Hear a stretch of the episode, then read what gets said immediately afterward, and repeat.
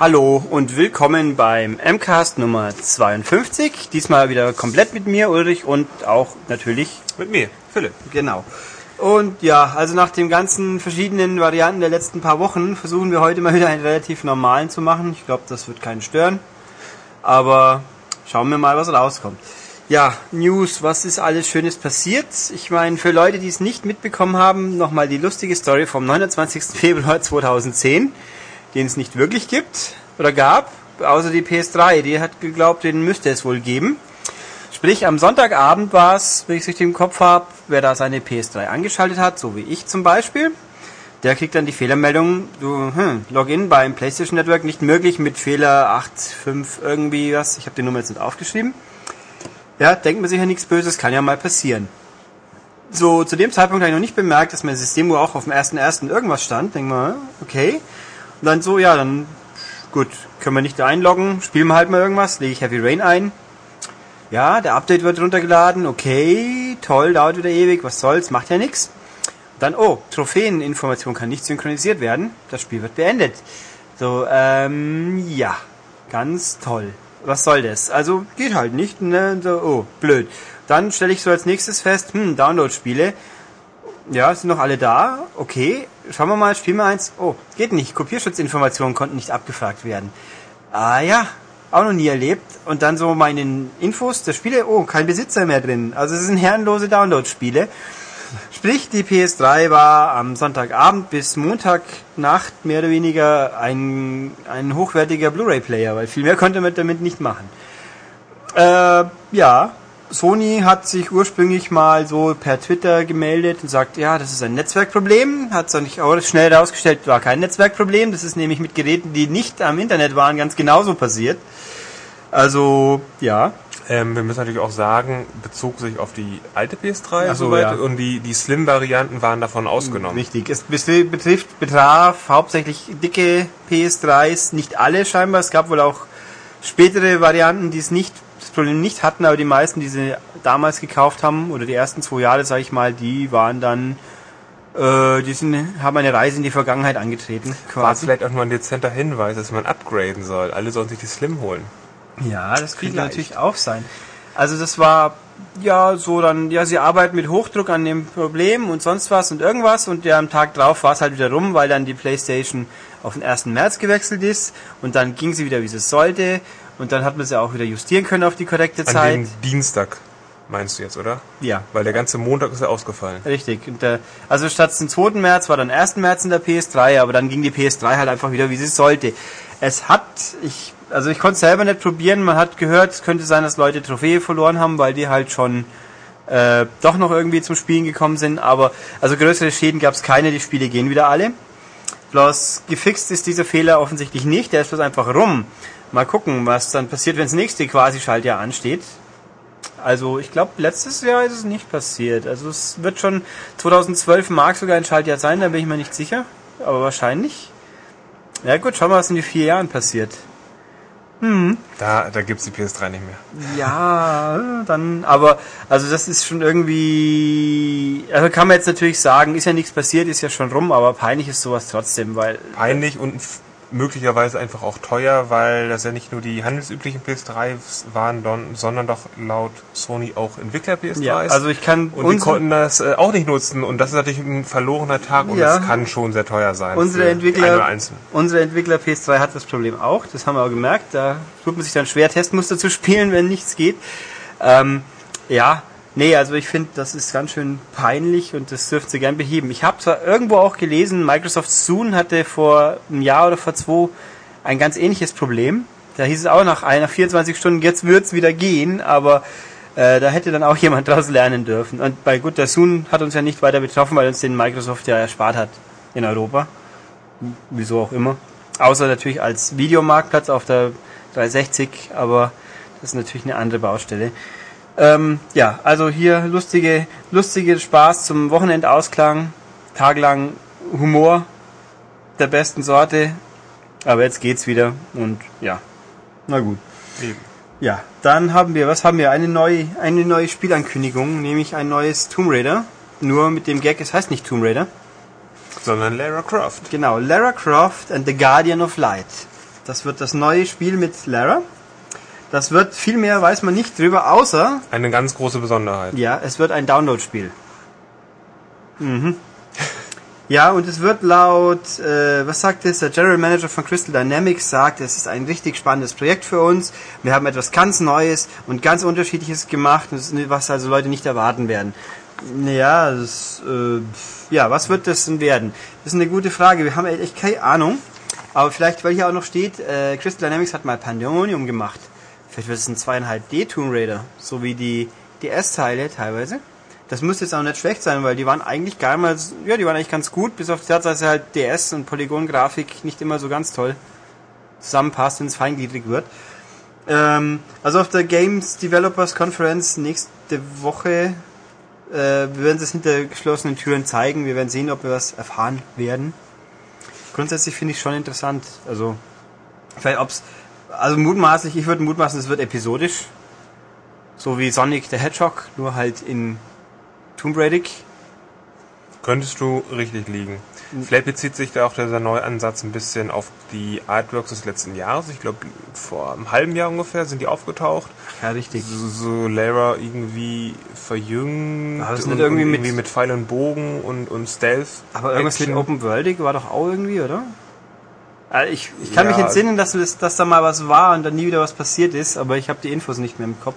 Ich glaube aber, es wäre irgendwie ein anderes Spielkonzept ein bisschen geworden. Aber Eben, aber man weiß ja noch nicht zu dem neuen Lara-Croft-Spielkonzept. Von daher könnte es da Gemeinsamkeiten geben und das eben. Das Ja. Open-Worldige, Episodische wäre eben was komplett Ja, anderes Neues, was die da ankündigen. eben Open Worldig und episodisch widerspricht sich ja fast ein bisschen, aber mal gucken.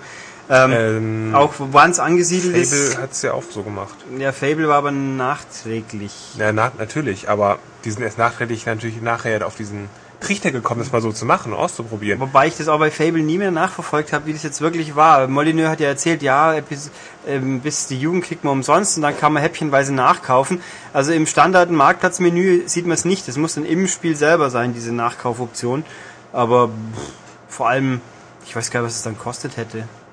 Wahrscheinlich mehr, also auf jeden Fall. Man wäre so auf so 60 Euro, glaube ich, Ja, hinausgekommen, glaub- also auf einen deftigen Preis. Das nennt man schön blöd, wer es per Download kauft. So wie halt, wenn ich jetzt auch so schaue, Randbemerkung, ich finde ja toll, dass es Pure zum Download gibt, aber wenn es dann wieder 30 Euro kostet, wo es schon seit einem Jahr fast für 15 im Laden steht, naja gut, dann brauchen Sie sich nicht wundern, wenn das sind die Leute nicht davon überzeugt sind, wie toll denn digitale Kaufvorgänge sein können. Ähm, ja, na gut, also das Tomb Raider, wir werden es sehen. Der Name ist natürlich auch interessant, weil eben kein Tomb Raider, sondern Lara Croft, wie irgendwie unsere freundlichen Online-Autoren auch meinen, das ist doch sehr Indiana Jones mäßig. Das stimmt. Ich meine, nachdem Lara schon immer ein Indie mit Hupen war, ist das schon, äh, mei, ich könnte damit leben. Also ich kann damit leben. Sagen, Spiel was taugt, ist mir wurscht, ob da Tomb Raider oder Lara Croft draufsteht. Aber überraschend ist schon ein bisschen. Weil eigentlich, gut, die alten Spiele sind ja auch immer schon Lara Croft, Tomb Raider, bla bla bla. Aber da war halt das Tomb Raider größer als Lara Croft. Jetzt ist es nicht mehr so. Aber gut, dann... Lag daran, dass Tomb Raider, das letzte Tomb Raider sich einfach nicht gut verkauft hat und einfach deutlich unter den Erwartungen. Deswegen Neuanfang. Ja. Ähm, obwohl es ein wirklich gutes Spiel war und auch die Story vernünftig zum Ende geführt hat. Das finde ich nach wie vor gut, weil es war bei, wie ist das, was war es davor? Legend, glaube ich. Das Open End war nicht so ganz mein Fall. Na gut, aber, also, anderes, weitere Neuheiten, Wenk zu Wenkisch vom Herrn Mikami gibt's jetzt neue Infos. Ein bisschen, ich meine, äh, gehen wir erstmal die spannenden Sachen durch, nämlich die Spielinfos. Ja, es ist ein Sci-Fi-Shooter, ach nee. Und da spielt jemand mit einem futuristischen Battlesuit, äh, mit einer Rüstung, also hui, Wahnsinn. Er hat viele Waffen, unglaublich. Und er hat auch Martial Arts Skills. Why? Und er kämpft gegen Robot-Enemies. Ja, klasse. Also, und es ist schnell, flüssig und frenetisch und sehr explosiv und aufregend. Und äh, ja, und er ist halt die ultimative Waffe und äh, man rennt, man rennt durch eine Weltraumstation. Also das finde ich sind unglaublich spannende, prickelnde Infos, die mich so richtig scharf auf dieses Spiel machen, weil ich- das habe ich noch nie gesehen, sowas. Könnte aber ganz interessant sein, weil der Mikami einfach Resident Evil steht und es ist einfach eine völlige Abkehr von diesem Ganzen. Von daher ist es dann es ist schon interessant, weil er einfach einen neuen, neuen Ansatz wählt. Also eben Shooter, Sci-Fi, alles ganz anders. Also ja, also ich glaube schon, dass es was wird, äh, weil ich mein, der Mann hat genug gute Spiele gemacht, dass man glauben sollte, dass es was wird. Aber ich finde einfach halt solche Sachen sind halt so, äh, ja Mai, es ist ein Actionspiel, das sagt man doch, wie. Ja, aber ich meine, das ist natürlich auch das typische PR, bla bla, die müssen ja irgendwas reinschreiben, was alles toll und neu ist. Ja, aber Dass da ist ja nichts toll und neu. Ja, aber Ich ich meine, große Waffen, Sci-Fi-Shooter, Roboterfeinde und er kann es hat, sind Infos, ja, die aber halt, gegeben werden. aber keine tollen neuen Infos. Ähm, und, aber gut, was es noch gibt, ist die, die Story. Der Ansatz der Story, den finde ich auch ganz toll. Also hier, in der nahen Zukunft werden sich Amerika und die Russen um die letzten verbliebenen Energievorräte der Welt prügeln und die Amis haben ganz klug eine Weltraumstation gebaut, in der sie die Sonnenenergie einfangen wollen. Ja, aber die bösen Russen haben dann diese Raumstation einfach gekapert und die, die geerntete Solarenergie in einen großen Strahl, Blast, irgendwie Schallwelle umgewandelt, mit der sie San Francisco kaputt gemacht haben, um die Amis zur Aufgabe zu zwingen. Und die Amis sagen, ja, ihr könnt uns mal. Wir gehen jetzt hier, nehmen unsere, ähm, unsere bewaffneten äh, Armee-Force-Kräfte und damit werden wir jetzt die Weltraumstation zurückerobern, bevor ihr auch noch New York kaputt machen könnt. Äh, ja, nun, ich meine, kalter Krieg ist jetzt eigentlich schon so kalter Kaffee. Und jetzt gibt's dann halt Zukunft kalter Krieg. Ne? Ich fände ja spannend, hätte ich gefunden, wenn es die bösen Japaner gewesen wären. Aber das will er dann wahrscheinlich auch wieder nicht, weil die bösen Russen oder die bösen Araber, dann hätte er wenigstens kontrovers gehabt. Naja, in, Also- in, in, wie heißt es nochmal, Homefront von THQ ist es die ähnliche Geschichte, nur dass die Nordkoreaner die, die Amis angreifen, aber auch wegen Energieressourcen. Also Ja, das aber ist das Gleiche. Wie wir wissen, sind die Nordkoreaner heute immer noch böse. Weil der Kim Jong ist so Ronry. Weißt schon, so Ronry, so Ronry at home. Ja, ja. Und wir brauchen eine Montage. ja, ach Gott, großartiger Film. Ähm, ja, nee, also gut, hier gibt's diese Infos und ich glaube gerne, dass es was werden kann, aber bisher finde ich es halt einfach nur aussagearm. Gibt es ja schon irgendeinen Termin? Nö, Okay. nicht, dass ich es wüsste. Also es gibt auch eben nur ein paar Screenshots, die inzwischen halbwegs nett aussehen, aber auch nicht wirklich äh, durch ihre unglaubliche Aussagekraft uns wegflashen werden. Hm. Na gut. Äh, was haben wir sonst noch Schönes? Es gibt ein 360-Bundle, ein neues. Wow. Also die kommen ja, die fallen ja jetzt wie reife Äpfel aus den Bäumen. Diesmal haben wir ein 360-Bundle mit Splinter Cell Conviction. Genau, kommt äh, 16. April. Also mit dem Spiel. Das Spiel kommt 16. April, genau, und das, das Bundle gibt es dann gleichzeitig auch.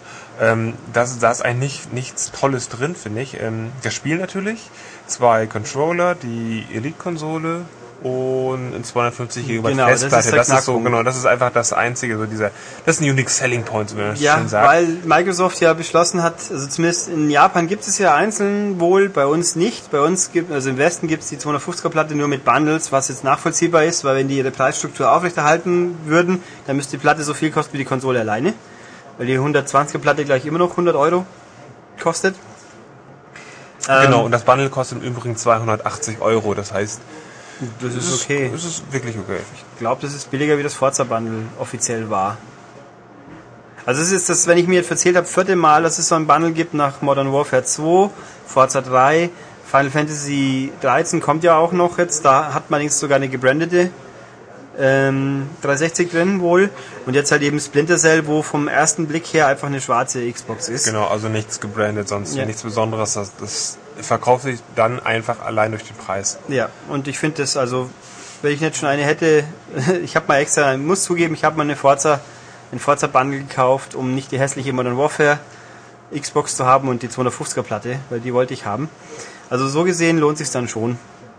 Und ja, aber bin mal gespannt, was das nächste Bundle dann wird. Ich meine, was kommt denn danach noch? Vielleicht gibt es ein Red Dead Redemption Bundle und ein Halo Reach Bundle gibt es sicher. Was kommt denn vorher noch? Vielleicht gibt es ein FIFA WM Bundle Alan Wake Bundle. ein Alan Wake Bundle. Aber FIFA WM Bundle könnte es so mit schwarz-weiß gemusterten klassisch Fußball-Look. Xbox wäre doch auch mal was. Ja. Na, die machen ja nur Bundles, wenn das dann exklusiv ist. Entweder das Spiel oder das Bundle bei Final Fantasy 13. Weil es da ja kein PS3-Bundle geben wird. Ja, stimmt. Stimmt. Aber gut. Ähm, ja. Was haben wir noch Schönes? Wir haben Take-Two, weil wir Red Dead Redemption gerade waren. Take-Two hat Geschäftszahlen fürs erste Geschäftsjahresquartal und sonstiges veröffentlicht. Das war November 2009 bis Januar 2010. Also sie haben guten Umsatz, weniger Verlust als früher. Na schön, das lassen wir alles so stehen. Das sind halt Zahlen. Interessant wird so Sachen über Spieleinfos. Äh, GTA hat bisher rund 15 Millionen verkauft. GTA 4, gut, wundert uns nicht. Bioshock 2 wurden immerhin 3 Millionen schon ausgeliefert, was natürlich eine tolle Aussage ist, weil ausgeliefert und durchverkauft sind zwei Paar Stiefel. Aber es ist ja auch noch ganz frisch und neu. Ähm, Borderlands hat doch, war ein wichtiger Umsatzgarant, das heißt, das war erfolgreich, was ich ursprünglich auch nicht gedacht hätte, weil das kam so mitten in der Hochphase der super wichtigen bekannten Titel. Ich hab's doch immer gesagt. Aber auf sich geht's gut. Und äh, irgendwo habe ich die, ich habe es gelesen, das war nicht im Geschäftsbericht, aber sie haben es dann gesagt, die drei bisher erschienenen Downloads werden wohl auf einer Scheibe erscheinen. Es könnten auch nur zwei sein, so ganz. Genau, da möchte ich dir widersprechen. Soweit ich nämlich informiert bin, gibt's nur die ersten beiden ähm, Download-Episoden als Disc und die dritte erstmal nicht, weil die ist erst letzte Woche erschienen. Ähm, ich kann mir natürlich vorstellen, dass es irgendwann einfach nochmal nachgereicht wird oder als, als äh, Game of the Year Edition mit allem zusammen, aber vorläufig gibt's nur die ersten beiden auf Disc. Also ich bin da, wie gesagt, so eine definitive Aussage, glaube ich, war es definitiv? Also das war eine offizielle Aussage von Tech2 in der letzten Woche. Ich Ja, kann mir schwer vorstellen, dass die irgendwie jetzt heute gesagt haben, oh, wir Äh, machen ich, ich kann's mir, anders. Ich würde mich nicht wundern, da gab es ja alles. Aber also ganz 100% sicher bin ich jetzt auch nicht. Was mich, ich fände es allerdings doof, weil natürlich, wie Philipp auch gemeint hat, wer soll dann den Download kaufen, wenn es es jetzt auch auf Disc gibt? Äh, Es ist ganz einfach. Das kaufen dann die Leute, die die ersten zwei schon gekauft haben, weil die, nicht beides, weil die die nicht doppelt haben wollen.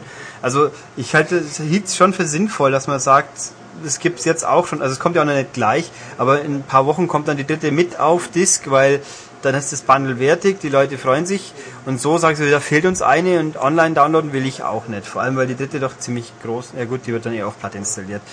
Ähm, also gut, aber auf jeden Fall, was auch so ist, es werden noch weitere Download-Episoden auftauchen, was ja wohl ganz okay ist, weil, also, ich, Äh, in dem Zusammenhang fällt mir ein, weil also Gearbox ist der Entwickler und die sind ja gerade ganz eifrig damit beschäftigt, eben neuen Downloads zu programmieren und freuen sich auch, dass es sich toll verkauft und haben deswegen gesagt, dass deren ähm, Alien-Spiel, das ist Colonial Marines, glaube ich, das gibt's noch, aber das ist zurückgestellt, weil Borderlands einfach so ein Überraschungserfolg war, auch für sie selbst und, und sind deswegen andere Ressourcen da reingeflossen und das, das, das Alien-Spiel gibt's noch, aber das wird sich wohl noch um einige Zeit verschieben. tja, das können die Leute ja bisher das andere Alien-Spiel mit den komischen Jägern spielen, das bei uns das gar nicht gibt und was wohl auch nur mäßig spannend ist. Ähm, naja gut, wie auch immer. Red Dead Redemption wiederum, das erscheint jetzt schon noch irgendwann demnächst, aber es hat sich wieder verschoben. Ja, sollte eigentlich im April kommen. Richtig, und jetzt kommt's also laut neuem Termin wirklich ganz sicher diesmal mhm, am 21. Mai. Also es sind jetzt auch nur drei Wochen ungefähr. Es könnte Schlimmeres geben, aber jetzt warten wir es mal ab, ob es jetzt wirklich kommt. Also ich habe es ja auch schon gespielt. Es ist sehr fein und es kann eigentlich wirklich nur noch Feinpolitur sein, wie es aussieht, weil eigentlich hat es schon fertig genug gewirkt, dass man es glauben mag, dass es wirklich bald kommt. So, schön gesagt, ja. Ähm, ja, was gibt's denn sonst noch?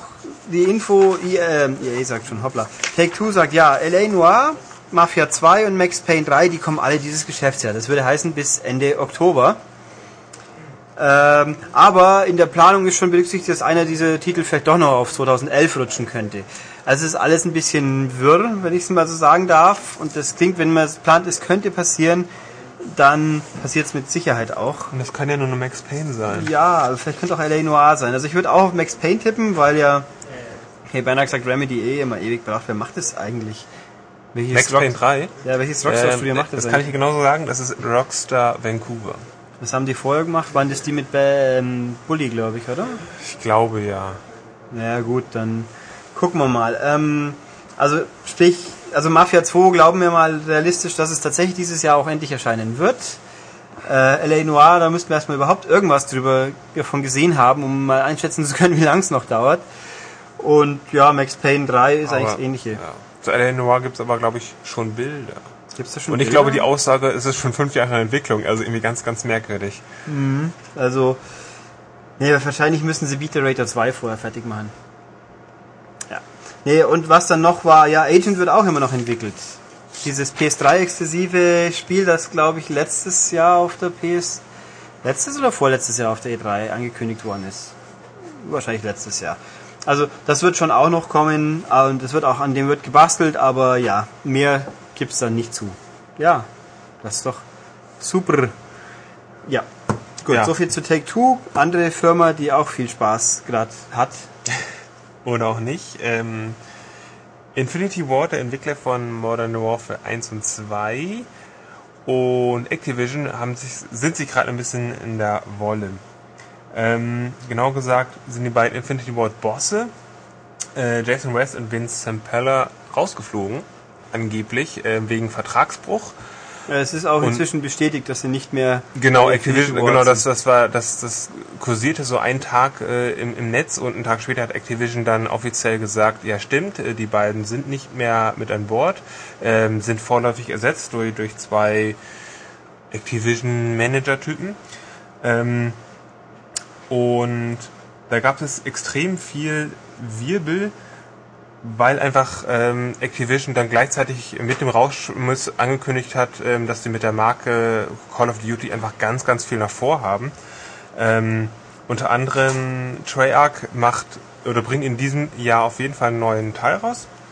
Im nächsten Jahr soll ein neues Call of Duty erscheinen, ähm, angeblich von Infinity Ward und noch ein neues Call of Duty von einem neu gegründeten Studio, die Sledgehammer Games, glaube ich. Ähm, die sollen daraus ein Action-Adventure stricken, das sich kann man sich gerade nicht so toll gut vorstellen. Ja, Geht wobei- wohl in die Splinter Cell-Richtung, so wenn man sich das überlegt. Wobei man natürlich sagen muss, ist, äh, Sledgehammer ist von den Sägeln, die von, äh, wie sind sie? Visceral, Visceral Games, die Dead Space gemacht genau, haben, das also- sind zwei EA-Veteranen, die haben das dann zusammen gemacht. Das heißt, da ist natürlich Power drin, schon aber das hat also Potenzial. das Ding ist einfach nur aus einem Ego-Shooter wollen jetzt ein Action-Adventure machen. Das hat damit zu tun, dass sie insgesamt die Marke einfach ausbauen wollen. Die haben auch ein neues, ähm, so eine neue Unternehmenseinheit da gebildet. Ähm, die soll die Call of Duty-Marke einfach auf neue Märkte bringen, insbesondere Asien. Da ist es eben noch, nämlich noch gar nicht angekommen. Ähm, soll neue Genres äh, erschließen und einfach auch neue, neue andere Bereiche da ähm, ausbauen. Insbesondere natürlich Download-Content. Also die haben extrem viel vor. Es gibt so ein großes Problem, ähm, das damit zu tun hat, dass ähm, Activision in- Infinity Ward einen vor ein paar Jahren gekauft hat und hat den beiden Bossen zugesichert, so ihr habt die Rechte an der Marke, also ihr dür- dürft mitbestimmen. Die Creative Control quasi. So, ja, das Ding ist einfach nur, wenn die nicht mehr da sind, dann können die ja gar nicht mehr mitwirken. Ähm, und deswegen haben die beiden ehemaligen Infinity Ward Bosse jetzt äh, Klage erhoben. Erstmal geht es darum, dass sie an, angeblich äh, sind Zahlungen äh, noch ausstehen, die wollen die zurückhaben. Und natürlich wollen die jetzt die Rechte an der Marke haben. Das heißt, da könnte es einen, einen langen Rechtsstreit geben. Der Anwalt dieser beiden ähm, Studiobosse hat auch festgehalten am Papier eben, ähm, dass sie die, also die beiden die Entwickler dieses Spiels sind. Das heißt, denen dürfte so ein gewisses Grundrecht zustehen. Ähm, ja, das kollidiert natürlich jetzt mit Activision ähm, und wie das ausgeht, also es sieht aus nach einer großen Schlammschlacht. Wahrscheinlich wird es darauf hinauslaufen, dass es einen Vergleich geben wird. Activision wird ordentlich äh, Millionen abdrücken und das war's dann. Aber der Herr Kotick hat sein, sein Regime der Angst und Furcht vorangetrieben. Du meinst den Activision-Chef, Ja, der mal, der sich so zitieren hat lassen, dass ja die Arbeit soll ja keinen Spaß machen und die Leute sollen immer Angst haben und das motiviert dann viel mehr. Und ja, das klingt ganz toll. Das klingt wirklich so wie der Traumjob für die Entwickler. Ja, immerhin haben sie, äh, gut, die beiden Infinity Ja, Ward Bosse die nicht mehr, aber, aber Activision hat jetzt in den Aber- letzten zwei Wochen ja doch einige Leute rausgeschmissen. Aber ja, bei, Also bei allen Studios haben sie gespart und, und ja, ähm, ja gut, wenn ich nur noch ein Red Musik, Octane gleich ganz dicht ich wollte gemacht. gerade sagen, wenn ich nur noch ein Musikspiel mache statt 15, dann brauche ich natürlich auch weniger Leute, aber Mhm. aber die zwei Infinity Ward Ex, Exe, Exen, ich glaube, die werden sich wenig Sorgen machen müssen. Die, die nimmt doch sicher jeder mit Kusshand, wenn sie auflaufen und sagen, hier, hey, EA, wir würden gern euer Model Medal of Honor besser machen. Ich glaube, dann sagen die, ja, yay, komm her, zack. Also, Ja, das Problem ist einfach nur, wenn du zehn Jahre so ein, so ein Studio aufgebaut hast, was als eines der besten weltweit gilt und du dann einfach rausgeschmissen wirst, ist natürlich, dann ist man schon ein bisschen traurig und dann will man auch sich die nicht, nicht gefallen lassen. Ja, das ist ja auch völlig okay. Naja, dann gucken wir mal. Wir bleiben mal noch bei Activision, auch bei erfreulicheren Zeiten. Ich war nämlich äh, letzte Woche bei Bizarre Creations. Das ist auch ein Studio, das sich von Activision aufkaufen hat lassen und heute noch glaubt, dass es das eine gute Idee war. äh, also da haben sie noch keine Bosse rausgeschmissen, soweit ich es mitbekommen habe zumindest. Ähm, und da, ja, wir haben da Blur endlich mal vernünftig anschauen können. Und zwar allerdings nur den Multiplayer-Aspekt von Blur. Blur ist ja ein Rennspiel. Bizarre Creations, große Überraschung. Aber es ist kein realistisches Rennspiel, sondern äh, wenn man es knapp fassen will, eine Mischung aus Burnout, Full Auto und Mario Kart. Sprich, man fährt da über mit schon mit echten Autos auf echten Orten nachempfundene Strecken, so ein bisschen liberaler, dies, äh, frei geistiger wie das letzte Mal. Also man erkennt schon, dass es Barcelona und Tokio sein soll, aber nicht unbedingt hier fahre ich über den Platz, den ich auch wirklich schon mal gesehen habe, sondern es ist halt stilistisch. Äh, Vollgas, viel Arcade, extra Waffen. Es gibt acht verschiedene extra Waffen, halt so mehr oder weniger die Standards, Schutzschilde, Minen, Raketen, Fernlenkschüsse. Ähm, lustig ist auch so ein Energiefeld, das andere zur Seite schubst, so wump. Ähm, Nitro natürlich. Also es klingt jetzt alles nicht furchtbar originell, ist es auch einfach nett. Aber und auch wenn man es nur immer so sieht, dann sagt man, ah, das ist ja irgendwie doof. Das ist mir auch so gegangen.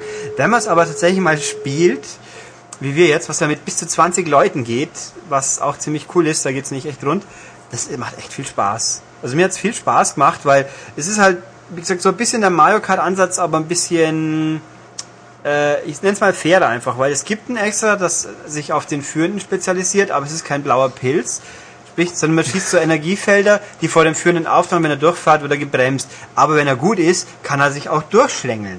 Und auch die ganzen Extras. Wenn von hinten eine Lenkrakete kommt, die kann ich, habe ich extra in, in, in, der Hinterhand meistens abwehren.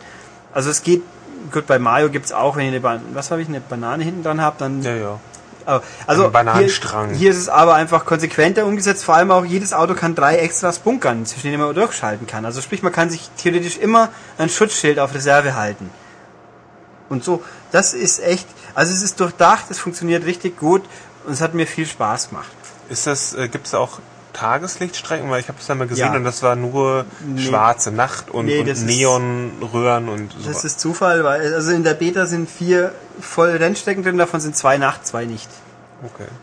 Oder lass mich nicht lügen, also eine ist definitiv, die in den LA Docks, die ist definitiv bei Tag und die in der Wüste, das könnte so Dämmerung sein. Also auf jeden Fall, es gibt auch Tageslichtstrecken. Ich habe aber im Studio ein, zwei weitere Designs gesehen, da waren auch Strecken, wo nicht. Durftest du die schon sehen? Ja, die haben uns so wird die Grafik gemacht präsentiert und da war dann eine Strecke, die halb fertig ja. war, die aber eigentlich noch besser aussah wie die, die wir gefahren haben. Ich dachte schon, du hast nach links und rechts geschaut, weil das ist so, wenn man durch ein Studio geht, dann darf man da eigentlich nicht nach links und rechts ja, gucken, weil da gibt es so geheime. Ja, die, wir waren ja nur im, im Renn, Rennstudio-Teil von Bizarre quasi. Okay.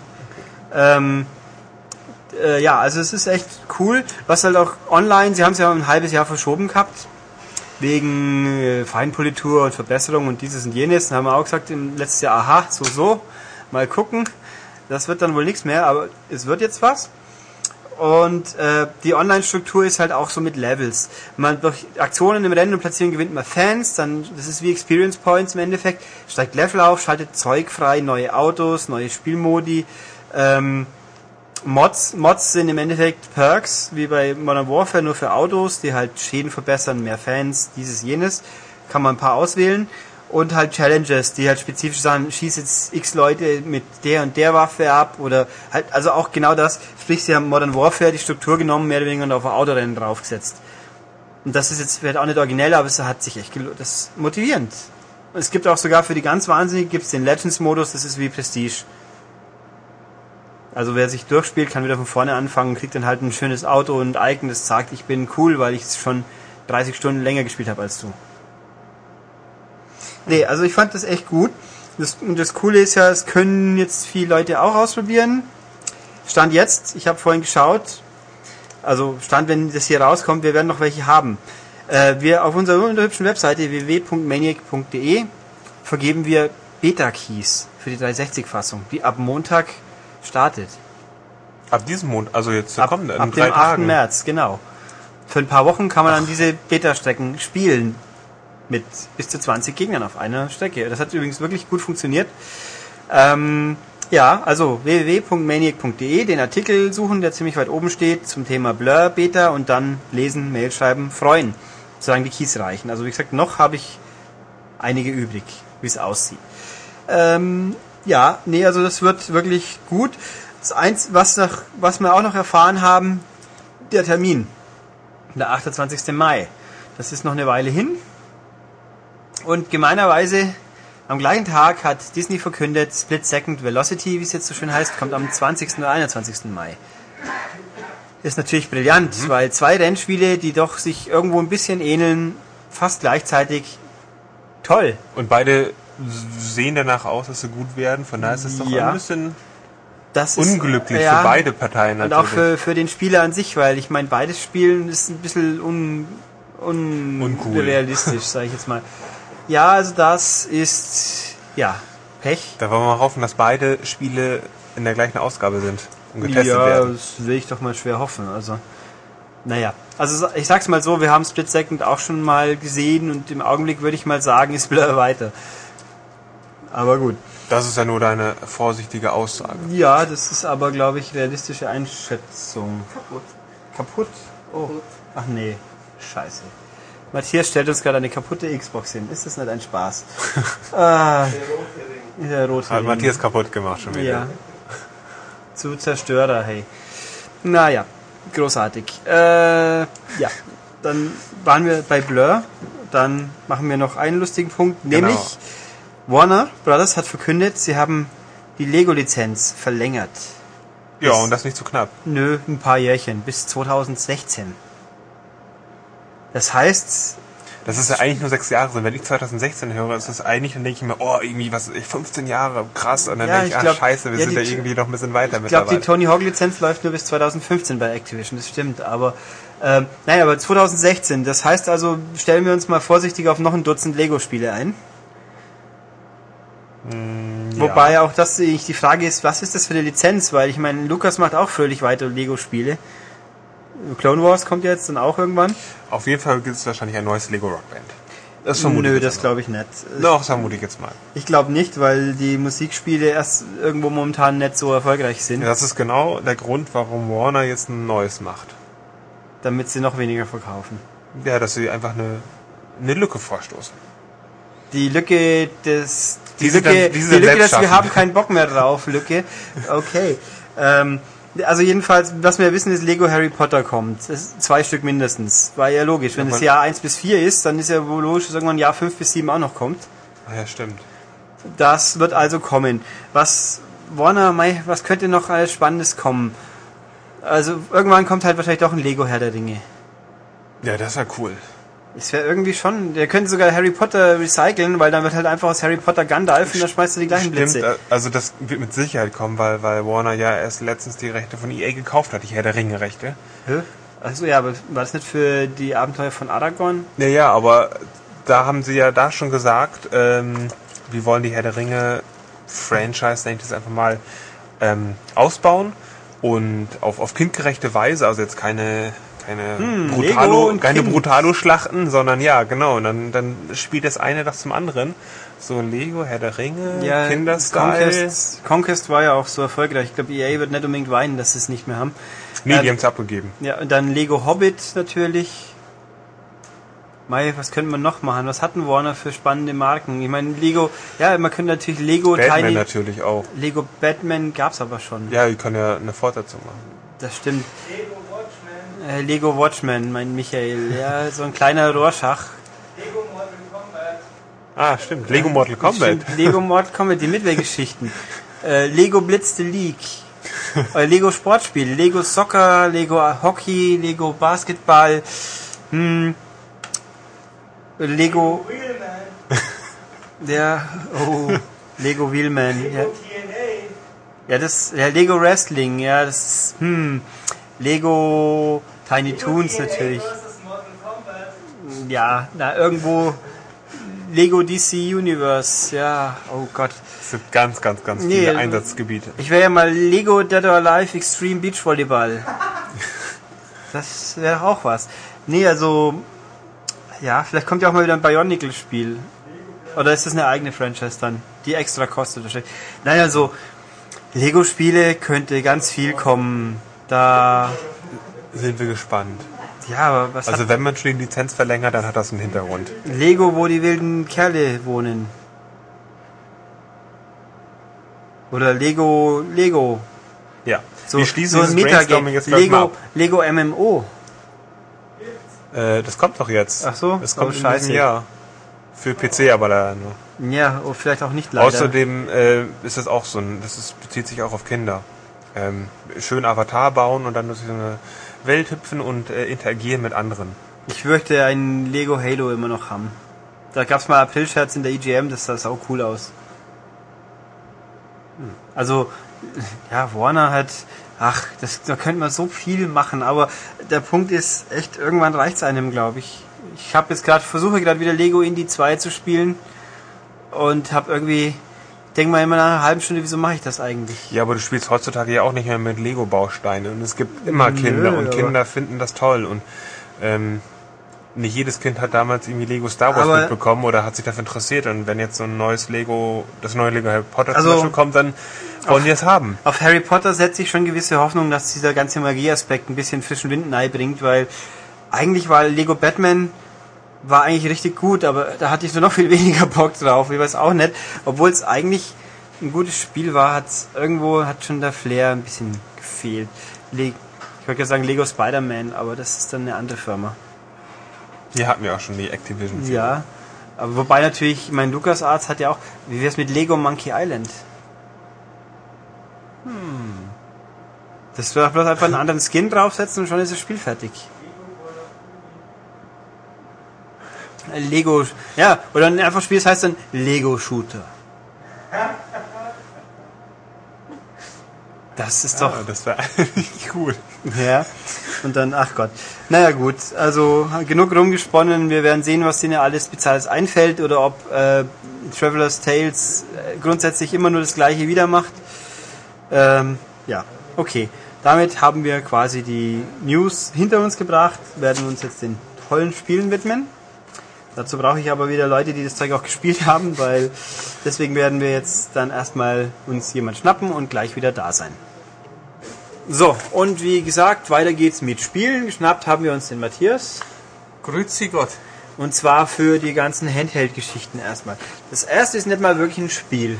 Nee, das erste ist ähm, etwas zum Lesen und zwar ist es die Bibliothek der klassischen Bücher. Ähm, es gab auf dem Nintendo DS schon, ich glaube, zwei Buchsammlungen in Deutschland. Einmal, uns? ja, bei Ja. uns. Also den, Also- den Vorgänger von Nintendo gibt es auch in Deutschland. Echt? Ja, wir, irgendwie das- ist der an mir vorbeigegangen. Richtig, So. der ist auch irgendwie nicht besonders promoted worden. Das waren eben halt auch so eine Bibliothek von Büchern, waren aber äh, internationale Bücher. Also da waren Shakespeare dabei oder ich weiß es nicht mehr genau, vielleicht auch ein Hemingway oder Waren so in die Richtung. Die waren deutsch. Okay, weil in Richtig. England habe ich wusste ich, dass die Also ich hatte das Modul mal daheim, kurz abends mal reingeschaut, aber dann doch wieder nichts groß lange darin gelesen. Und von, von Rondo Äh, Media? von Rono Media vom halben Genau. Jahr. Ich glaube 200 klassische Bücher. Ähm, auch so die Klassiker. Und Shakespeare, so Goethe, genau, okay. Schiller, also die ganzen, die ganze Schullektüre, die man so mitbekommen hat. Richtig, und die man damals blöde fand, wo man Richtig, dann und Comics heute, währenddessen gezeichnet ja, hat. und und heute so. denkt man so, das sind eigentlich coole Sachen. Richtig. Ja, die schwarze Spinne finde ich heute immer noch blöd, aber. Die kenne ich nicht. Ach Gott, was, was ein Das ist Schmarrn. so ein, wahrscheinlich so ein Fantasy-Buch, was du gelesen Nein, das war von, von der Bank. Vom, Jeremia Gotthelf, ja. Okay. Es war ein deutsches klassisches Werk und ich glaube Effi Briest haben wir mal gelesen. Effi Das war, Briest habe ich auch gelesen, War faszinierenderweise gar nicht mal schlimm. Ja, okay. Genau. Ähm, in der Bibliothek der klassischen Bücher ähm, sind eben deutsche Autoren nur drin oder deutschsprachige Autoren, zum Beispiel Ödon von Horvath, ähm, ist glaube ich Österreicher, ein sehr interessanter Autor, der ist auch mit ein, zwei Büchern vorhanden. Schiller, Welches Buch? äh, nicht Geschichten aus dem Wienerwald. Die habe ich nämlich gelesen und die sind cool und ich weiß nicht mehr welches. Also ich habe das Modul noch nicht hier. Nintendo war neulich bei uns zu Besuch und ich habe mir das Modul eben ja, eine Stunde oder so angeguckt und habe mir Schnell wie Nummer 5 alles durchgelesen. ja, Du genau. weißt, wie Nummer 5 liest, oder? Äh, so Er blättert, er halt blättert einfach, einmal durch genau. und hat es dann durchgelesen. Ach so, ach so, also er, einmal so, einmal so. wutt. ach so, er muss gar nicht die Seiten Also ich muss Doch, immer noch, schon blättern, dann macht's also ich muss Ja, immer jede. Seite so eine Sekunde sehen, damit mein Kopf das dann verstanden hat. Genau. Das ist eine neue Seite. Weiter. Und noch eine. Und noch eine. Genau. Mhm. Ähm, ja, Schiller, Lessing, Kafka, äh, ich glaube auch Thomas Mann, viele deutschsprachige. Also alle, wo das Copyright Autoren. schon abgelaufen ist, behaupte ich jetzt mal. Das kann gut sein, ja. Also das ist war richtig. zumindest auch bei dem Ronomedia-Modul so, habe ich mir auch sagen lassen. Natürlich alles nicht umsonst historische Bücher, weil es gibt kein Copyright, wir dürfen es benutzen und äh, zahlen nichts dafür und deswegen bietet sich das an. Äh, ist natürlich, ähm, wenn man eben vielleicht wirklich der Meinung ist, in der Schule äh, habe ich nur zwei von den 100 Büchern gelesen oder habe keins gelesen, weil ich das immer nur abgeschrieben habe, weil ich damals 14 Jahre oder 16 alt war und das uncool fand, dann ist es schon eine coole Gelegenheit, das nachzuholen, weil da wirklich tolle Werke dabei sind. Nicht umsonst Goethes Faust und so ist ja doch ein bisschen anerkannt. Ähm, kann man für kleines Geld, ich glaube 30 Euro kostet ähm, nachholen und hat dann ja eine quasi ja Eine Bibliothek eine Bibliothek, wo man sonst zumindest in, in diesen gelben Reklamausgaben, die ja auch schon günstig sind, doch ein paar hundert Euro für ausgeben müsste, weil jedes halt dann ja, drei bis acht Euro kostet oder so. Da kommt man hier schon günstig weg. Ähm, ist nicht ganz so komfortabel zu lesen wie ein Buch, ähm, aber Nintendo hat sich da schon ein bisschen was einfallen lassen. Ähm, man kann, ich glaube, bis zu fünf Lesezeichen setzen, damit man nicht jedes Mal wieder erstmal durchscrollen muss, die Seiten. Es gibt aber natürlich auch einen Scrollbalken. Ähm, wenn man das Buch hält, dann, also man hält den DS Hochkant. hochkant, genau, dann kann man eben entweder mit dem Stylus umblättern, indem man an- auf die Seite doppelt tippt oder man kann an den Rand der Seite tippen, man kann aber auch den Stylus irgendwo hinlegen und ähm, dem Steuerkreuz, mit dem Daumen das umblättern, also da haben sie sich schon ein bisschen was einfallen lassen. Es gibt so Hintergrundgedudel, Kamin, Feuer, Ocean, Blubber und so Zeug, also so, so, so kleine Ambient Sounds, die halt nicht groß stören, keine große Melodie haben, sondern einfach, wenn dir langweilig ist oder du dich allein im Dunkeln beim Lesen fürchtest, dann Oder wenn man im Zug fährt und das Hintergrundgeräusch so groß ist, dann ne, kann Genau. man sich das Dudel an, an, Gedudel antun. Genau, richtig. Ja, ähm, wie gesagt, Lesezeichen kann man setzen. Es gibt zwei verschiedene Schriftgrößen. Bei der kleinen, also die große Größe ist komfortabler zum Lesen, allerdings muss man dann natürlich noch viel öfters umblättern. Ja, sind so zwei Sätze auf einem Bildschirm. Genau, und natürlich einige unschöne äh, Trennungen. Dass Wort- Worte halt getrennt werden, wo sie eigentlich nicht der deutschen Rechtschreibung gemäß getrennt werden dürfen, aber gut, vor allem wenn dann noch ein Buch im Versmaß ist, also in Reimen, dann wirft es natürlich gewisse Probleme im Layout, in der Darstellung der Seite auf. Da muss man halt darüber hinwegsehen, wenn man das liest. Ähm, In der kleineren Form, ähm, ja, tun einem vermutlich nach einigen Stunden auch die Augen weh, ist nicht ganz optimal, wird vermutlich nicht den äh, Komfort bieten, den das iPad bietet oder den der Kindle von Amazon, Kindle, Kindle bietet.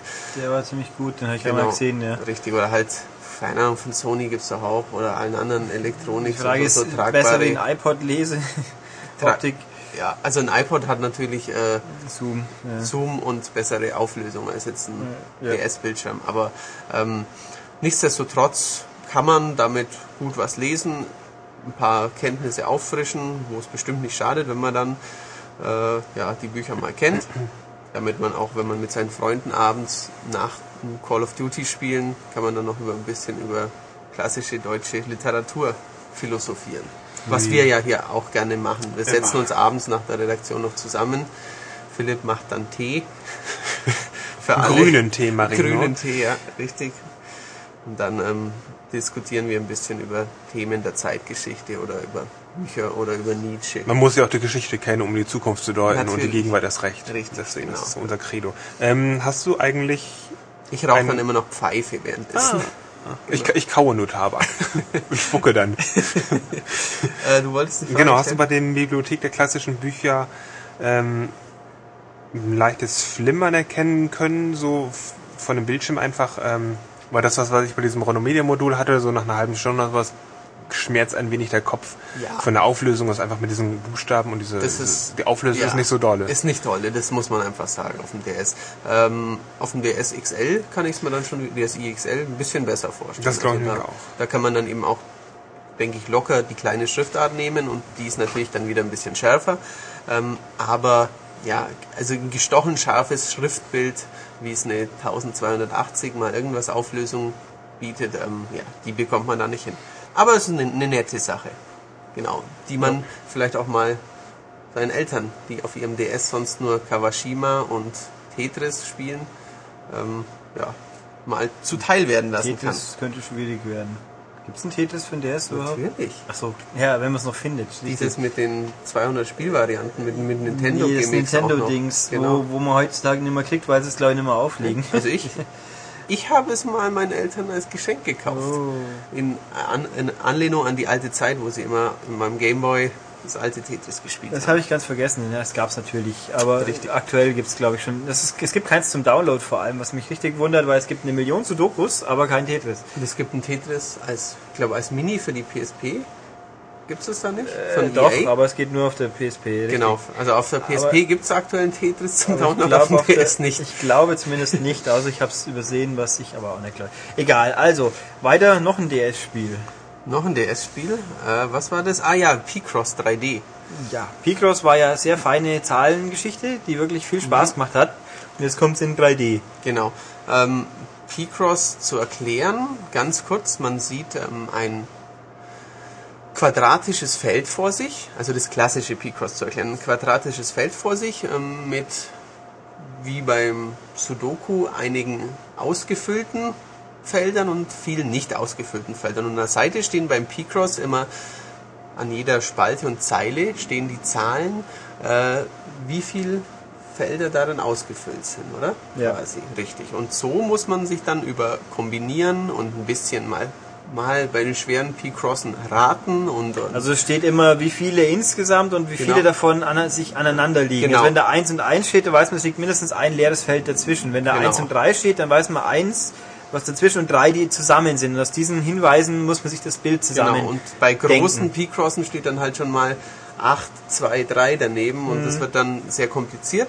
Ähm, man kann dann auch bei, also beim Vorgänger P-Cross DS, ähm, bei großen P-Crossen, die dann 20 auf 20 sind, schon mal eine Stunde damit verbringen. Ja. Muss oft rein und raus zoomen, was nicht perfekt war von der Handhabe, aber ähm, da, da steckt ein 40, 50, 100 Spielstunden in dem Modul drin und ähm, es war mit netten 2D-Bildchen immer noch belohnt. Ähm, ja, wenn man fertig war, war das Pixelbild dann halt farbig geworden, hat dann halt einen Charakter oder genau, einen Gegenstand gezeigt. Genau. War ganz nett. Ähm, vielleicht erinnert ihr euch, hatten wir vor drei bis vier Ausgaben mal in der M-Games auf einer Doppelseite alle P-Cross-Bilder wie in so einem großen Labyrinth-ähnlichen Garten abgebildet, die man eben in dem ersten DS-Teil freispielen konnte. Da waren eben auch einige witzige Nintendo-Motive, Mario oder ein Famicom oder so in die Richtung dabei. Ähm, das ist nett, dass Nintendo dabei so einem, sagen wir mal, Casual Game, das auf die, sicher auf die Sudoku-Zielgruppe auch irgendwie abzielt, da noch ein paar Retro-Gimmicks mit einbaut. Jetzt kommt äh, P-Cross 3D. Ähm, logischerweise erweitert das Spiel das P-Cross-Konzept um eine Dimension. Ähm, wirkt auf den ersten Blick komplizierter, macht es einem aber nicht unbedingt schwer. Es verwirrt nur, wenn man das alte Picross gewohnt ist. Wie du gesagt hast, ja. beim alten Picross stehen eben an jeder Zeile und Spalte daneben die Zahlen, wie viele Felder quasi voll ausgefüllt sind und wie viel leer bleiben. Und ähm, bei dem 3D haben wir so ein 3D-Modell quasi für so ein, eine 3D-Figur, die ein bisschen aussieht wie so, eine, wie so ein Held auf 3D Dot Game Heroes. Also ähm, ja. Man stellt sich einen Würfel vor. Und da meißelt man halt die Figur genau, raus. Genau, und da gilt es, die Figur rauszumeißeln und die Zahlen an, an jetzt Spalten, Reihen und äh, Tiefen, nennen wir es mal so, äh, zeigt einem an, wie viel eben im 3D-Raum da wegzumeißeln ist, damit am Schluss ein kleiner Hase rauskommt zum Beispiel. Ähm, jetzt ist es aber diesmal so, dass nicht hinter jeder äh, Zeile, Spalte und Tiefe eben eine Zahl steht, ähm, weil es sonst wohl im 3D-Raum zu einfach wäre, vermute ich. Dann, dann könnte man sich zu leicht ausmalen, wenn man eben noch eine zusätzliche Dimension hat.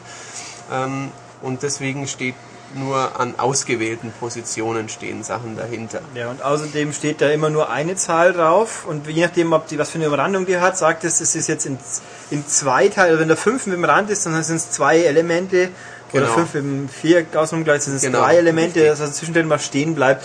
Es ist genau. schon nicht so eingängig. Genau, also es steht eben nicht mehr 2112 dran, ne- wie es in dem 2D Picross war, neben der Zeile stand, sondern diesmal steht eine, eine 4 mit einem Viereck oder mit einem Kreis und nach einer Zeit kommt man schon rein, ah, Kreis bedeutet, da ist, das in zwei Blöcke aufgeteilt, diese vier auszufüllenden und nicht wegzumeißelnden Steine. Ist ein bisschen kompliziert jetzt äh, in einem Podcast zu erklären, aber Es Ja. ist ein Tutorial dabei, das erklärt das schon. Genau. Das ist ein ziemlich langes Tutorial, das Richtig. muss man spielen, Und, wenn ich äh, das im Kopf habe. Genau, und das, also am Anfang kommen eben nur Elemente, die, einen, die keine, also Zahlen nebendran, die keine Umrandung hat und dann wird es so, so peu à peu eingeführt. Also man, man kommt da schon rein und ähm, ja, es sind wieder sehr viele Level. Ja. Ich habe es noch nicht durch, also Es gibt noch einen lange Editor, glaube ich, oder?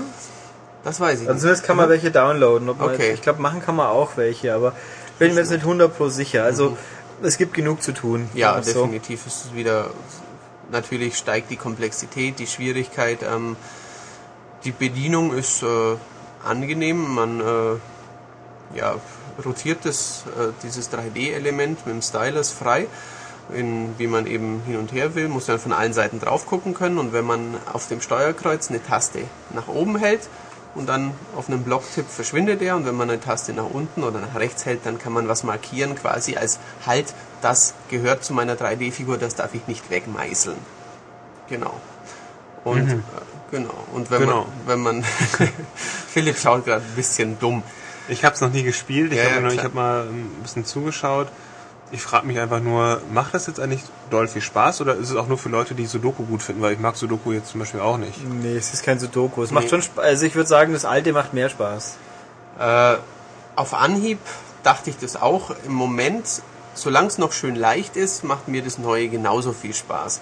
Aber ähm, also P-Cross allgemein kann wirklich sehr viel Spaß machen. Es gab auch früher schon Gameboy P-Cross mit Mario. Das? SNES wäre. Oder, oder ja, richtig. Es Also, gibt auch eins in der Virtual Console, ein japanisches Mario Picross. Genau. Also ähm, es ist schon eine, eine sehr laun, ein launiger Zeitvertreib, der mir äh, weniger Kopfzerbrechen bereitet als Sudoku. Sudoku kann ich auch nicht viel mit anfangen, da muss ich äh, ja, Denken musst du da, das Ja, ist äh, eben, ein Problem, wenn, wenn du hier schon arbeitest. richtig, genau. Also ich, ich muss normalerweise hier nicht denken und äh, wenn ich dann abends Deswegen denke- wurdest du nicht eingestellt. Nee, also da, dafür wirklich nicht. Sondern eher um lustige T-Shirts zu tragen. Ich musste die ganze Zeit drauf gucken. Das ist irgendein so Manga-Mädel mit entblößter Brust. Ja, richtig. Das habe ich für 5 Euro. Auf knallgelben erworben. Stoff. Das ist sehr gelb für meine Verhältnisse, ja. Aber ich dachte mir, ich kann es tragen. Und gestern hast du gleich ein. Sonic-T-Shirt getragen, in knallblau. Vorgestern. Gestern trug ich ein schwarzes Metal-T-Shirt, aber am Tag davor ein blaues Sonic-T-Shirt, richtig. Genau. Die bunte Woche ist bei mir ausgebrochen. Und ich trage eine sehr schicke Rockband-Cappy, wo ich aussehe wie ein Hillbilly-Trucker aus dem mittleren Westen. Ja, du hast auch noch so einen Button drauf Sieht gemacht. aus wie Ja. Frank aus 30 Rock. Und hast du noch so eine Nerdbrille auf. hoffentlich einigen Leuten was. Richtig. Wie, ja, wie ein Trucker, genau.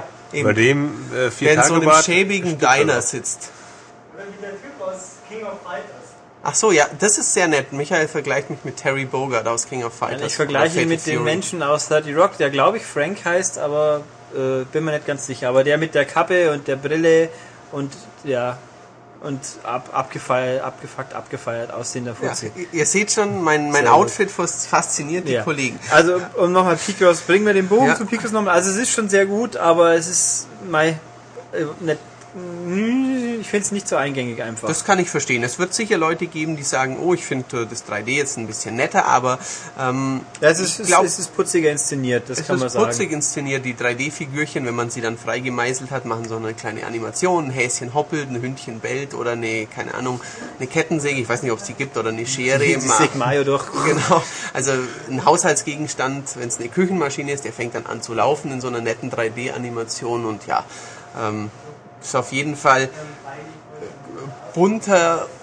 inszeniert als der Vorgänger war. Das, der Vorgänger war so eben weil 2D ein bisschen Retro-Charme und der neue ist bunt plus Retro 3D-Charme, würde ich sagen, weil eben die Figuren selbst natürlich wie 3D-Pixel-Figuren sind, klobig und bunt.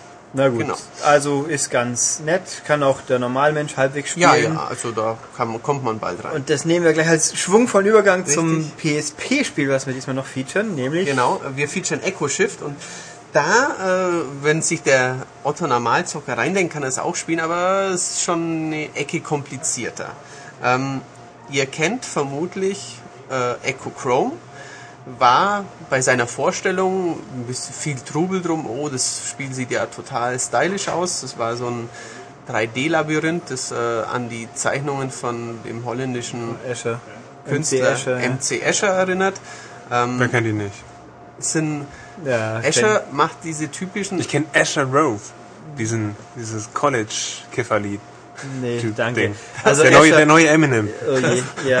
Ah, doch, den kenne ich I sogar auch. love, I love College heißt es. Ja, ja, lang doch, genug, den ja. kenne ich auch, ja. Nein, also MC Escher malt halt diese schwarz-weißen, sehr feinlinigen, perspektivischen Täuschungen. Genau, ähm, ist klassisch, äh, war auch damals im Kunstbuch in der Schule bei jedem, glaube ich, irgendwann mal drin. Ähm, Ich hatte nie ein Kunstbuch, ist interessant.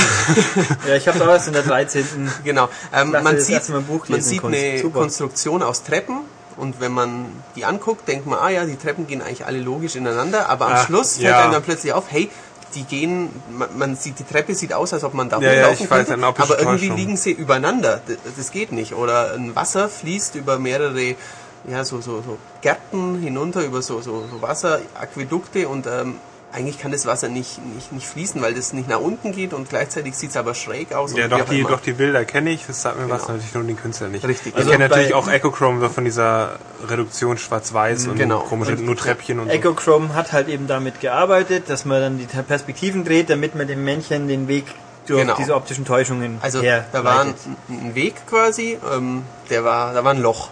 Und wenn man die Perspektive gedreht hat, dann hat man eine Kiste vor dieses Loch geschoben. Man sah das Loch nicht mehr, also existierte es nicht mehr. Demnach konnte man über diese Konstruktion dann laufen und ähm, ja, hat äh, graue Silhouetten einsammeln müssen in einem, was in einem Zeitlimit bei Echo Chrome? ich glaube nicht. Nee, Zeitlimit gab es bei Echochrome keines, glaube ich. Aber ja, man ist dann relativ oft runtergefallen und äh, ich fand's, fand die Idee toll, hab's probiert und nach wenigen ja, Stunden, wenn man überhaupt nicht von einer Mehrzeit sprechen kann, vielleicht zwei Stunden, wieder aufgegeben. Was interessant war, es war auf PSP weiß mit schwarzen. Ich glaube, es war Levels und auf PS3 anders. Nee, ich glaube, es war jetzt bei beiden. Ich glaub, weiß es nicht Aber mehr sicher. Ich glaube, das gab es irgendwie die, die Info und dann war es am Schluss doch Das kann auch sein. Jedenfalls hat sich. Sony das überlegt oder auch umgesetzt. Das wissen wir gerade nicht mehr genau. Ähm, Wie dem auch sei, es gibt anscheinend einen Nachfolger genau. in diesem Spiel. Ähm, ich wusste, dass es einen Nachfolger gibt. Ähm, in Japan hieß äh, Echo Chrome, ich glaube, Mugen Kairo und der zweite Teil heißt dort Jigen Kairo. Ähm, hatte ich mal im Internet verfolgt, ah ja, da kommt ein zweiter Teil und äh, neulich an einem Morgen lag äh, Echo Shift bei mir auf dem Schreibtisch. Oh, dachte ich mir, Wie kommt das denn? ja, wie kommt das dahin? War, ist der Postbote eingebrochen? Nein, ähm, aber Sony hatte im Vorherfeld irgendwie überhaupt nicht kommuniziert, hey, dieses Produkt bringen wir auch Kommt nach jetzt Europa. schon raus, ja. Kommt auch schon Plötzlich raus. ist da, kostet Und auch kein Geld so ungefähr. Genau, kostet 20 Euro, als Download-Titel nur 16,50. Wow. Was jetzt eine unfassbare Ersparnis ist, wenn man auf die Hülle und so Das ist ein verzichtet. Döner, immerhin. Ach so, ja, richtig. Münchner Döner, sind ein bisschen teurer. Genau. Ähm, richtig. Wenn ihr es digital kauft, könnt ihr euch eine Brotzeit noch dazu kaufen, richtig. Ähm, und macht ein bisschen ähnlich wie im Vorgänger. Es ist ein stylisch reduzierter Look wieder. Man steuert wieder so eine Gliederpuppe, also so ein Männchen, das aussieht wie so eine Gliederpuppe aus dem Kunstunterricht, wo man die Hände und so wohin wiegen kann. So Wohin Holz- denn? Weiß ich nicht. Um perspektivisch korrekt zeichnen zu können. Wie so ein Holzspielzeug für Kinder in blass sieht diese Das sind Gliederpuppe auch so eben aus. Modepuppen, oder? Ja, Also jetzt, wenn man so Mode, ja, ja, Kunstdesign genau. und sowas richtig, macht. Genau, richtig. Ähm, diese steuert man nicht mehr durch 3D-Areale, sondern durch 2D-Areale. Und zwar mit einem ziemlich pfiffigen Twist, der ähm, aus Braid bekannt ist. Braid hat ja mehrere Zeit, also Braid, Knobelei für Xbox 360 und später auch PlayStation Network, ähm, spielt ja sehr oft mit der Zeit. Ähm, bei Braid gibt es mehrere Konzepte oder ja, Ideen, die ineinander greifen und eine davon war, ähm, man läuft irgendwo hin, lässt dann die Zeit zurückdrehen, geht äh, den Weg nochmal und gleichzeitig ist diese Aktion, die man vorher ausgeführt hat, noch aktiv, oder? Sowas gab es Ja. ja. Genau, richtig. Und auf dieses Konzept setzt EchoShift voll und ganz. Also wer es auch noch Beispiele bräuchten, modernere PB Winterbottom, was Genau. vor ein paar Wochen rauskam auf Xbox Live, macht's auch so. Und bei, beim letzten Ratchet Clank, die Clank-Abschnitte lassen das auch zu. Also da gibt's auch so, nehmen mich auf und, und arbeite dann mit deiner Vergangenheit zusammen. Genau. quasi. Ähm, also EchoShift könnt ihr euch so vorstellen. Einfachstes Beispiel, das auch im ersten Tutorial super den Ansatz vermittelt. Ähm, Männchen geht auf einen Graben zu, muss über den Graben gelangen. Ähm, es gibt eine Brücke, die man anschalten kann, aber der Knopf dazu ist in diesem Graben unten. Männchen hüpft rein, schaltet Brücke an. Die Brücke entsteht über ihm, sprich ein zweites Männchen könnte drüber laufen, aber er- der Trottel selbst sitzt unten im Graben und kommt nicht mehr hoch. Also, Durchgang 1 abgeschlossen. Jetzt startet man den Durchgang 2. Man hat wieder ein neues Männchen und sieht, wie das Männchen aus seinem ersten Versuch diese Handlung wiederholt. Dann wartest du einfach vor dem Graben, siehst, wie der erste Klon reinplumpst, den Schalter umlegt, also kannst du drüber. Und dann kannst du dein Ziel erreichen. Und dieses Konzept wird in vielfältigen Schalter- und äh, Zeiträtseln umgesetzt. Du hast pro Level neun Versuche maximal und um den Ausgang jeweils zu erreichen. Und ähm, du machst also ähm, ja immer mit verschiedenen Wiederholungen sparst du Zeit ein. Du kannst musst Schalter umlegen und ähm, der, Rück, der Rückweg dann von dem Schalter irgendwie zum Ausgang, den würdest du in der Zeit nicht mehr schaffen. Aber dein, dein zweites oder drittes oder viertes alter Ego, das quasi in diesem Level umeinander stapft, der kann ja dann schon vor der Tür warten, die der Schalter aufmacht. Also das heißt, das Spiel wird dann auch entsprechend komplex, dass Es ich verschiedene Zeit, Genau. Zeiten abspulen muss. Genau, ähm, also die, diese Wiederholen, also diese Silhouetten, quasi, die deinen vorigen Versuch zeigen, die laufen dann alle im Level mit. Also wenn du beim siebten Versuch bist, laufen sechs graue Silhouetten mit und machen die Aktionen, die du in den sechs Versuchen vorher ausgeführt hast. Und dann kannst, kann dein siebtes Männchen natürlich relativ schnell durchs Level, weil die vorher legen ja schon die ganzen Schalter für sie um. Dann muss man mal an der Tür warten, bis quasi, ähm, nochmal ein Beispiel, also man läuft zu einer Tür hin. Die Tür ist zu. Und man muss vorher zu einem Schalter laufen, aber eben der, der Weg zu, von dem, der ist unten im Keller, der Schalter, und bis man dann wieder hochlaufen würde von dem Schalter und durch die Tür durch, die man aufgemacht hat mit dem Schalter unten, das schafft man nicht mehr. In dem zweiten Versuch kannst du eben dann schon oben vor der Tür warten und sobald der unten den Schalter umlegt, kannst du dann schon durch.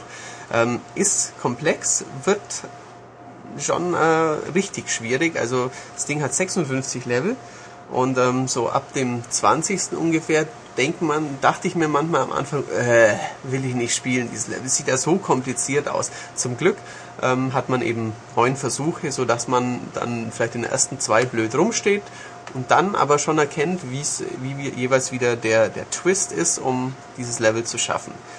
Ähm, es kommen dann so leichte Feinde, ähm, wie die Geister in Super Mario. Ähm, wenn, man auf sie, wenn man sie anschaut, kommen sie nicht näher. Wenn man sie umdreht, ja, fliegen sie auf einen zu. Solche kleinen Feinde kommen dann. Äh, es kommen Schalter, wo man mehrere drücken muss und nicht weiß dann, ob die Tür aufgeht. Es kommen Zeitschalter, wo man drückt und äh, dann die, die Brücke nur für 10 Sekunden aktiv ist und, und, und. Ähm, es gibt acht Download-Level, kann man noch dazu sagen, die äh, grafisch ein bisschen für Abwechslung sorgen, die umsonst sind und keine Ahnung, warum die dann wieder nur als Download es erhältlich kommen, sind. kommen sicher noch mehr, weil man sieht es immer jetzt im, im PlayStation Store schon so und so Pack, so und so Pack. Mhm. Also die werden sicher auch mal Geld kosten, aber jetzt gibt's halt mal die Schnupper. Die gratis, Schnupper gratis Anfix-Portion. Genau, richtig. Was ganz anfangs ein bisschen doof ist, äh, viel Ladezeit, aber man kann, wenn man 64 MB frei hat auf seinem Memstick, äh, kann man was installieren und dann ist es recht cool, lädt auch schnell. Ähm, noch eine letzte Information. Äh, ich mochte das, äh, das GBA-Spiel Yoshi's Universal Gravitation sehr gern. Ulrich nicht, ähm, Ja, kann man drüber zu streiten. Es war ganz pfiffig, fand ich. Ähm, da konnte man mit einem Bewegungssensor äh, in ein Jump'n'Run eingreifen. Das Spiel wurde von Artoon entwickelt, das ist eine japanische Firma. Ähm, das Tolle an Artoon ist, dass da ähm, der Gründer von Artoon war der Designer von Sonic. Nicht Yuji Naka, sondern ich glaube Oshima, Naoto Oshima heißt der Junge, vielleicht auch mittlerweile alte Mann. Ähm, also sprich, der Mann, der Sonic erfunden, gezeichnet hat, der hat ein eigenes Studio gemacht und heißt Artoon und die haben vor ein paar Jahren das tolle Yoshi-Spiel gemacht und die haben jetzt für Sony Echo Shift gemacht. Also Echo Shift für anspruchsvolle Knobler. Gut. Genau. Okay. Schön. Ulrich möchte fertig werden. Nee, ich muss fertig Ich werden, weiß. weil jetzt die, uns die Zeit in der ersten Spur wieder ausgeht. Deswegen haben wir das, ja, ja, ja, für billig, wir, wir haben ist okay. Wir haben es eingehend besprochen. Es ist Ja. ein gutes, aber sehr kompliziertes Genau. Knobelspiel. Dann verabschieden wir Matthias jetzt noch ganz flott, bevor uns die Zeit ausgeht und dann kommen wir gleich wieder mit dem nächsten und den anderen Spielen. Tschüss, Wiederhören. Matthias. So, jetzt haben wir die kleinen tragbaren Spiele hinter uns. Jetzt kommen die großen, mächtigen, dicken Heimkonsolenspiele. Und für das erste davon haben wir uns nochmal wieder zusätzliche Verstärkung geholt, nämlich Mich. den Michael. Genau, der wird jetzt mit Philipp überwiegend über ein äh, wahrscheinlich auch ziemlich gutes Spiel reden, wo ich relativ gar nichts zu sagen habe zu. Nämlich Battlefield Bad Company 2. Also ich sag noch, was ich damit, mein Erlebnis damit. Ich habe ja, da war ja der Meinung, probieren wir es mal aus. Es ist ja ein Online-Spiel auch schließlich irgendwo. Und Achievements gibt's auch noch. Ja, gut. Und, Und Gamers Ja gut, das eine Achievement habe ich auch noch geschafft, nämlich 15 Minuten online spielen. Das habe ich hinbracht. Tatsächlich? Ja. Mit wie, war- wie oft sterben? Ähm, das hält sich in Grenzen, glaube ich, weil wenn nicht die Gegner nicht finden, dann können sie sich auch nicht totschießen. Achso, du hast dich versteckt. ja, wenn sie mich gefunden haben, dann ging es relativ schnell. Also so als, als Modern Warfare Spieler war ich ja der irrigen Meinung, ein ganz klein wenig kann schon gehen bei so Spielen. Manchmal trifft man schon jemand.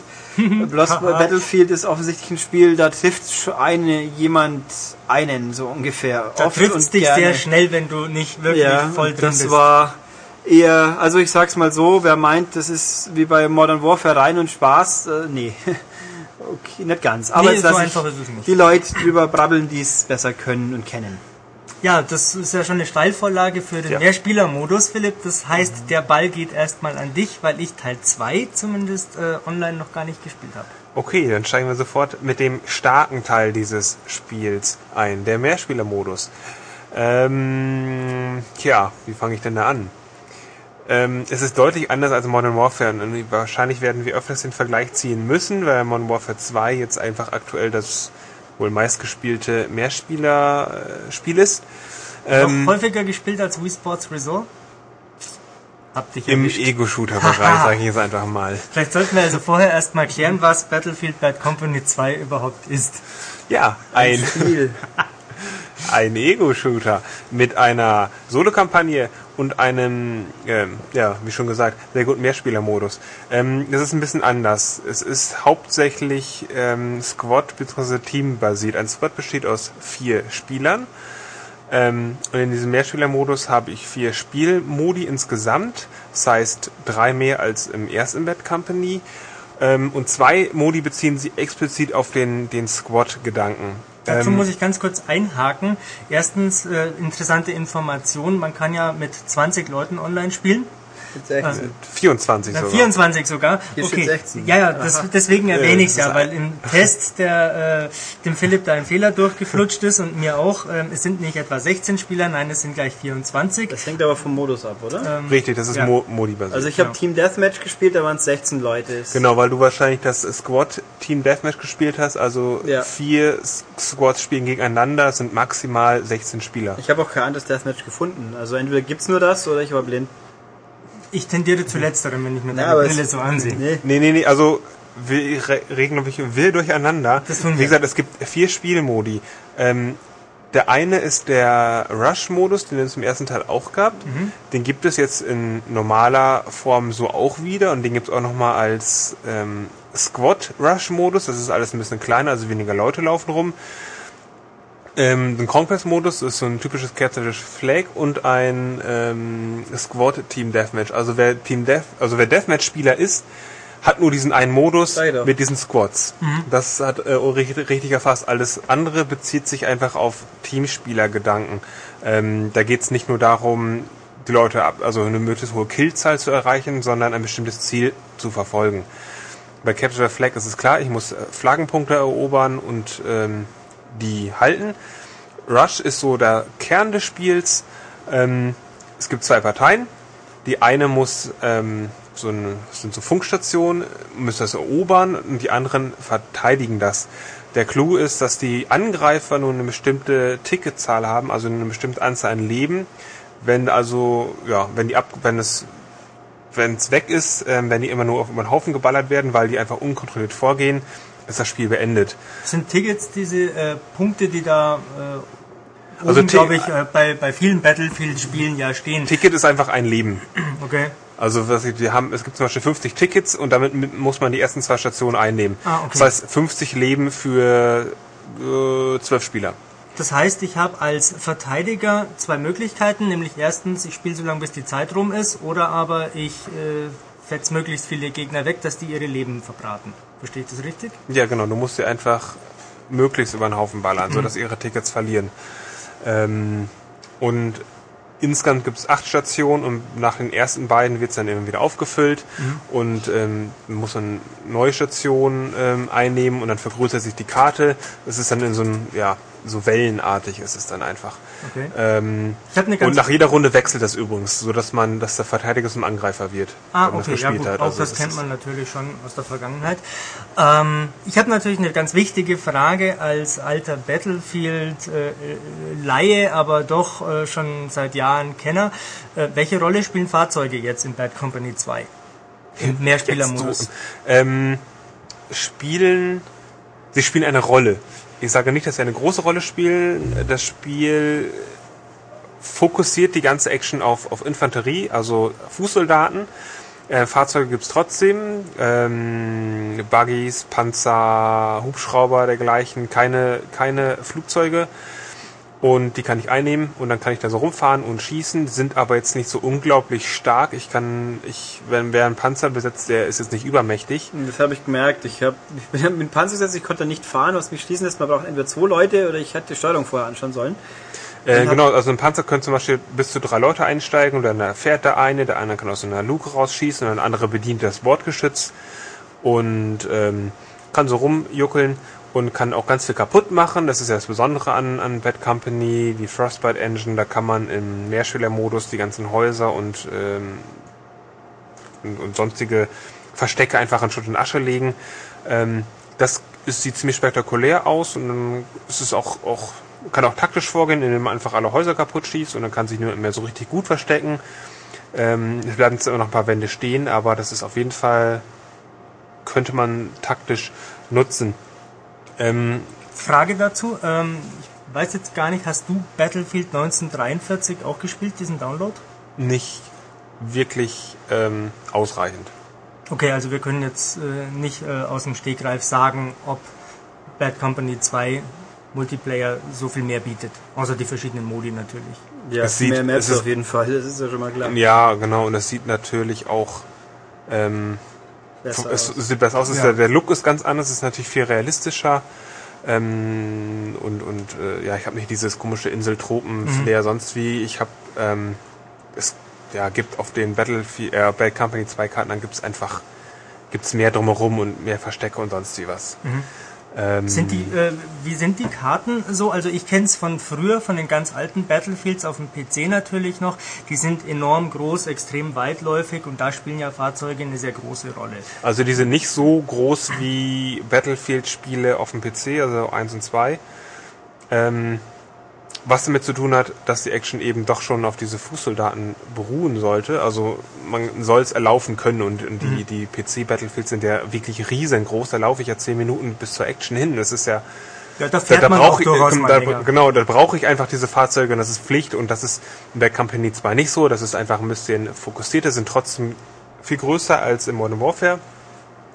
Und ähm, das Besondere, was man hier nochmal, was ich mehreren Schwellen schon anbringen hätte können, ich bin noch nicht, dazu gekommen, sind die vier Klassen in diesem Spiel. Ah. Ähm, und die sind sehr wichtig, denn die braucht sie an, an ganz vielen Stellen. Ähm, also gerade vier Klassen und die unterscheiden sich sehr stark voneinander. Ich habe dann so einen, so, so einen Sturmschützen, der irgendwie mit seinem Maschinengewehr da rumhantiert. Ich habe einen Sanitäter, einen, so, einen- so einen Engineer und einen Scharfschützen. Und das Besondere ist, dass die Klassen ähm, die schränken mich ein in meiner, meiner Waffenwahl und meinen, meinen Gadgets.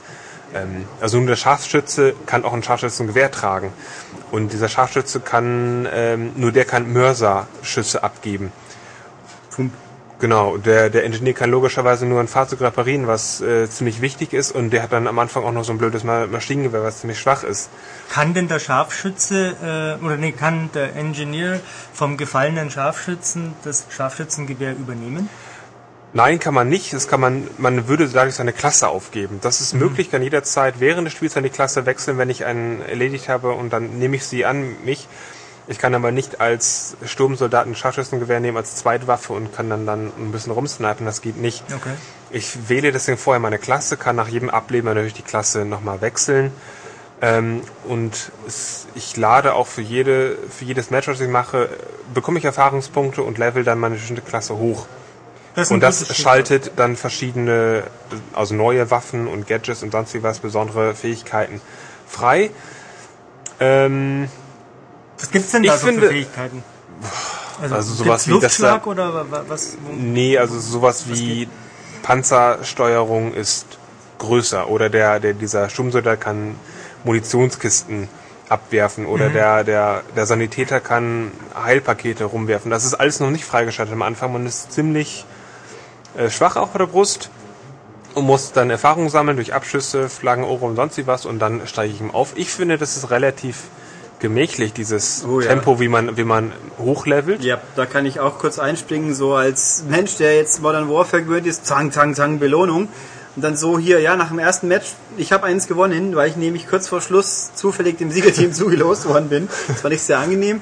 Da kriegt man dann doch immerhin ganze 100 Experience für einen Sieg im Team Deathmatch, braucht aber nur 6.500, um überhaupt auf Level 2 zu kommen. Okay. Also das ist schon ein bisschen ein Spiel, wo man Ausdauer haben muss, wenn man sich leveln will. Genau, also dieser, dieser Balken für mein, für mein Level ist relativ langsam.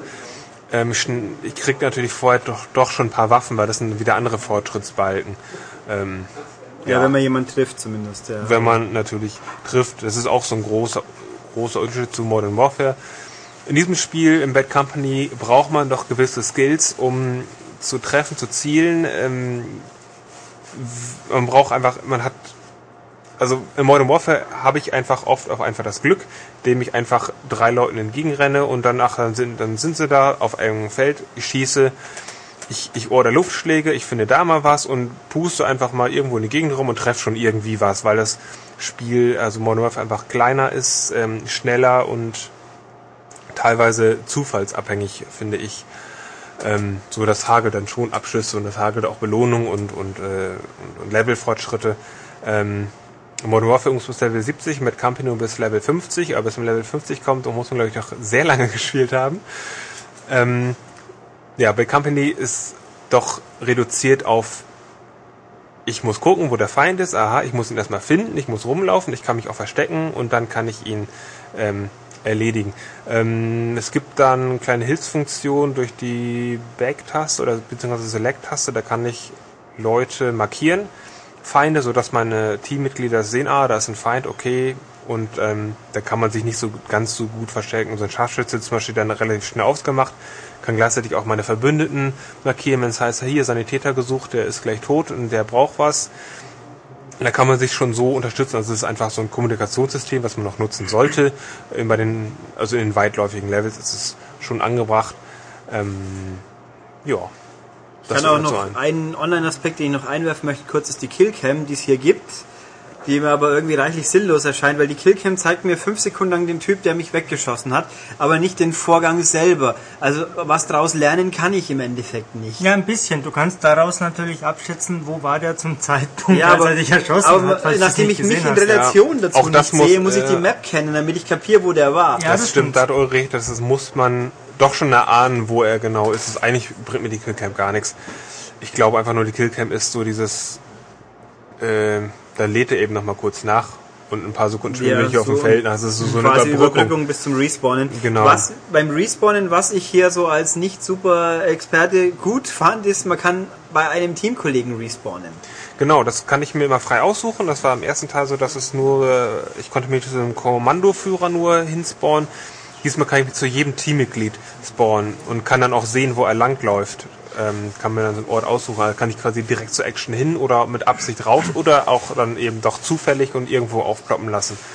Das ist ziemlich gut. Okay, kommen wir doch zu einer anderen Facette vom Mehrspieler-Modus, die jetzt äh, sicherlich nicht nur mich sehr interessiert. Ähm, was ja Modern Warfare 1 und 2 so sensationell gut macht, ist die Technik. Das läuft butterweich, da ruckelt nichts, da hakt äh, nichts. Ähm, Serverausfälle gibt's ganz selten mal. Weil es ja auch Ähm, keine Server gibt, aber ja, okay. Ähm, okay, dann sagen wir mal Matches, die abgebrochen werden, unerwartet. Ja, weil es ja Host Migration gibt, das funktioniert auch ganz okay. Ähm, wie ist das bei Bad Company 2? Läuft das auch mit 60 Bildern pro Sekunde, ruckelfrei? Nein, tut's nicht. Das läuft, Das das läuft mit 30. Also von dem, was ich jetzt persönlich erlebt habe, läuft die 30 bleiben stabil. Aber es ist natürlich ein himmelweiter Unterschied im, im Flüssigkeitsempfinden, sag ich jetzt mal, zu Modern Warfare, aber es Mhm. sieht gut aus.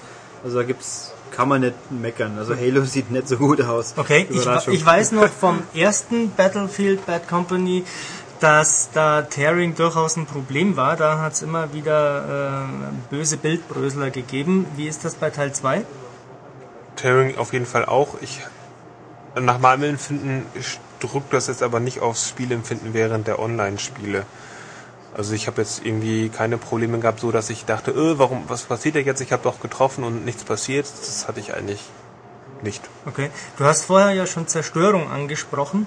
Ähm, ich weiß noch aus Teil 1, da ging zwar nicht alles kaputt, aber wenn ich da mit einem Granatwerfer auf eine Häuserwand schieße und dahinter versteckt sich ein Scharfschütze, dann ist die Häuserwand weg und der äh, Kerl guckt blöd aus der Wäsche. Funktioniert das so jetzt auch noch? Ja, ja, klar, das funktioniert so auch noch. Ähm, stehen auch über so lustige Häuser rum in, in mehreren Stockwerken und Dächern und sonstige, wo sich natürlich ganz viele Leute einnisten. Und das kann ich alles wirklich wegballern. Und wenn ich da einen Raketenwerfer draufhalte, dann ist wirklich das halbe Dach abgedeckt in einer sehr schönen Explosion. Ähm, so, dass, ja, diese Deckung kann ich also locker aushebeln. Das ist, deswegen, da, also Mehrspielermodus ist diese Zerstörung doch wichtig und spektakulär. Ähm, anders zum Beispiel als im Singleplayer, wo es doch einfach nur hauptsächlich geskriptet ist und eigentlich nettes Beiwerk ist, was völlig, also irgendwie überhaupt kein Zugewinn ist. Wollen wir jetzt also über den äh, Solo-Part sprechen? Oder Ähm. möchtest du zum Mehrspielermodus noch was loswerden, was äh, unbedingt wichtig ist? Wird es Download-Content geben? Mit Maps? Sicherheit. EA will doch jetzt zu allem und jedem Spiel Download. Stimmt. Genau, also Ich kann mich jetzt zwar nicht, dass es zu Bad Company was gab, aber es- Doch, gab's wohl. Okay, dann- ähm, es gab bei Bad Company am Anfang nur einen Spielmodus, diesen äh, Gold Rush so, Modus. da war was, richtig. und dann kam noch, äh, glaube ich, mindestens ein weiterer nach. ich glaube, es war dann der Conquest-Modus danach. Ja, der wurde. Conquest-Modus Also es, genau. es gibt ja bei Bad Company richtig, jedes Mal wenn man online geht, will er, dass man seinen VIP-Code einlöst. Das habe ich jetzt auch schon gemerkt. Ich habe es natürlich gemacht. Man kriegt da so Waffen und so erstmal Also, bestellt. Genau, nee, Bad Genau. Company ist eine Limited Edition, Genau. glaube ich. Keiner weiß, was genau Limited ist, weil es gibt auch keine andere Edition momentan. Und da sind halt Download-Codes für ein paar Waffen dabei. Genau, sind wie zwei, glaube ich, Battlefield 43 Waffen dabei und noch so, so, ja, Fähigkeiten wie Fahrzeugpanzerung ist verstärkt. Okay, das soll dann wahrscheinlich so ein Marketing-Gag sein, dass man auf die reguläre Version Limited Ja, aber Edition es gibt, es gibt ja auch, ja eben. Und der Punkt ist aber auch, das ist ja so limited, dass das Spiel wirklich bei jedem Online-Gehen sagt, löst doch endlich diesen verdammten Code ein, mach, Ja. mach, mach. Ja. Das ist natürlich für Leute, die ja gebrauchtes Spiel haben, mal richtig nervig, schätze ich. Das, das stimmt eigentlich. Guter Punkt. Äh, Was übrigens auch noch draufsteht auf der Packung, was äh, nicht neu ist, aber immer wieder für Schmunzler sorgt, äh, 100% Uncut. Also das ist also, so wie ihr das urteilen könnt, ist es nicht Activision Uncut, sondern Uncut. Ähm, das heißt aber auch, ich habe keine sonderlich riesengroße Treffermeldung in Nö. Form von, von Blutfontänen oder sowas. Aber es gibt Blut mittlerweile, also Blut, zumindest im genau, Solo-Modus. ja, ja, genau, Blut gibt es. Im Solo-Modus gibt es auch brennende Gegner, die äh, schreien und rumtorkeln. Das gab es ja im Vorgänger nicht, das war auch frei ab Ja, 16. wa- was mich auch gewundert hat, also das ist so ein typischer Fall von, das müsste man eigentlich rausschneiden für die deutsche Version. Mhm. Ist da auf jeden Fall drin. Ähm, Naja, nach God of War 3 wundert mich nichts mehr, was Freigabe bekommt. ähm, ganz kurz, ich kann noch mal zu sagen, es gibt einen Online-Shop in diesem Spiel, also als Mhm. eigenen Menüpunkt, wo man auch die ganzen Codes eingeben kann. Deswegen Stichwort Download-Content wird mit Sicherheit folgen. Okay, dann, dann lass uns mal über den Solo-Teil sprechen. Wenn wir Den- denn müssen. Ja, ein bisschen schon noch. Ja, also, das glaube ich, nicht ähm, verkehrt. Man, man muss darüber schon kurz sprechen. Den habe ich ja nun auch einen Abend lang gespielt. Ich gebe zu, ich habe es nicht durchgespielt. Mir ist deutlich vorher die Lust vergangen, ähm, weil ich den eher enttäuschend fand, gemessen am Vorgänger. Denn, ähm, ja, aber vielleicht möchte auch Philipp hier zuerst was erzählen, denn der hat es ja ganz gespielt. Genau, ähm, ich sage einfach mal Spielzeit zwischen sechs und acht Stunden. Ähm, nimmt sich die Helden des ersten Teils wieder vor. Ähm, man spielt wieder den gleichen, den Preston Marlow, und zieht mit seiner Bad Company, also so eine, eine Einheit von äh, die Aufträge ausführen, wo, wo eigentlich keiner Lust hat. Das sind so, so, so Drecksarbeiten der US Army. Und die kriegen so einen neuen Auftrag und simple Geschichte. Die Russen ähm, jagen einer mysteriösen Waffe nach und wollen damit die USA angreifen. Man soll das natürlich verhindern oder einfach dieser, diesem, dem auf, auf, auf die Schliche kommen. Und deswegen reist man durch den ganzen Globus, durch viele erfahrungsreiche Schauplätze, äh, so bolivianischer Dschungel und Wüste und äh, Anden, so mit, mit so Eislevels und sonst wie, mit ein paar netten Ideen dazwischen.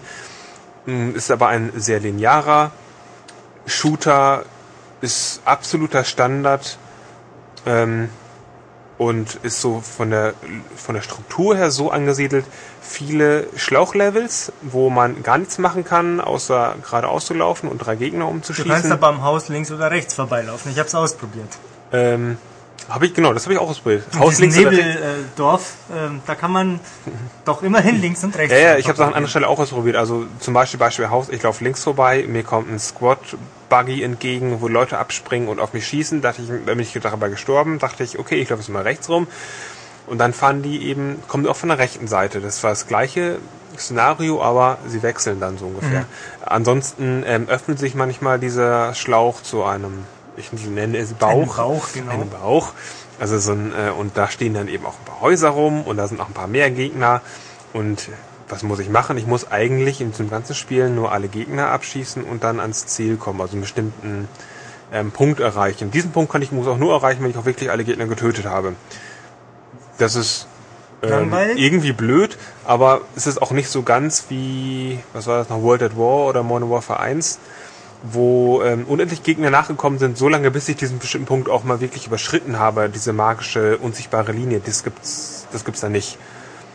Es war angeblich bei World at War nicht so. Da kommen nur sehr, sehr viele. ja, so Modern viele, dass man Warfare eben waren's keine Munition mehr hat Ja. und denkt, was mache ich jetzt eigentlich? Genau. Ähm, genau, also die Geschichte ist ziemlich lahm, sag ich Ja, du mal. darfst aber nicht vergessen, dass äh, Sarge nach wie vor nicht in den Ruhestand gehen darf, was er ja eigentlich möchte. Genau, also der, der, der Clou im ersten Teil war ja eigentlich ähm, diese Zwischensequenzen, die es im zweiten Teil auch gibt, übrigens, also sehr, sehr, sehr viele Zwischensequenzen, die diese Story ein bisschen vorantreiben, ähm, wo man dann zuhört und nichts macht. Im ersten Teil war das so, dass sie eigentlich lustige Dialoge hatten ähm, und es auch diese Abschnitte gab zwischen den Levels, steig in ein Fahrzeug ein, fahr dann, fahr zum nächsten Einsatzort und währenddessen unterhalten sich die Kollegen so ein bisschen. Im zweiten Teil ist ist es eigentlich genau das Gleiche, mit dem Unterschied, dass die Dialoge, wenn sie denn kommen, nicht lustig sind. Das Weil sie unterschreibe ich sofort. sie, sie reden, aber sie machen Ja, keine sie, Jokes mehr. Na, sie reden halt so pseudo-cooles Ami-Soldatenzeug daher.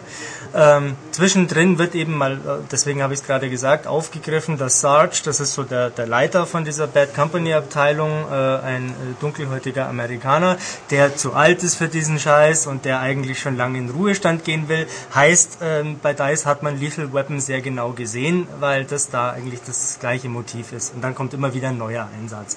Ähm, aber ja, lustig und ironisch gebrochen ist da auch nach meinem Empfinden nix in Teil 2. Nee, nee, es ist deutlich ernster geworden. Es ist ein typischer Kriegsshooter jetzt.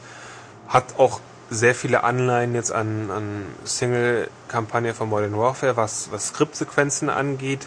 Wie gesagt, mit Explosionen, äh, da schießen meine Kollegen, ähm, die ich nicht befehligen darf im Übrigen. Es gibt keinen Koop-Modus, sonst wie. Die laufen einfach nur neben mir her und ähm, unterstützen mich aber schon ganz gut und die sorgen dafür, dass irgendwie ganz viel kaputt geht, weil die irgendwelche Sachen abschießen oder Aktionen machen, ähm, so dass es kracht und explodiert und wumst. Aber ich habe eigentlich überhaupt keinen Einfluss darauf. Das passiert dann einfach Dazu habe ich eine Frage, weil ich das jetzt gar nicht mehr so genau weiß. Ähm, Töten meine Kameraden Gegner Die oder töten gar- schießen sie nur? Die töten auch. Okay, Gegner. weil in Teil 1 war das nämlich, glaube ich, so, dass sie zwar äh, wild rumschießen, aber ich konnte mich jetzt nicht mehr, oder könnte mich nicht erinnern, dass da auch mal einer umgefallen wäre dadurch.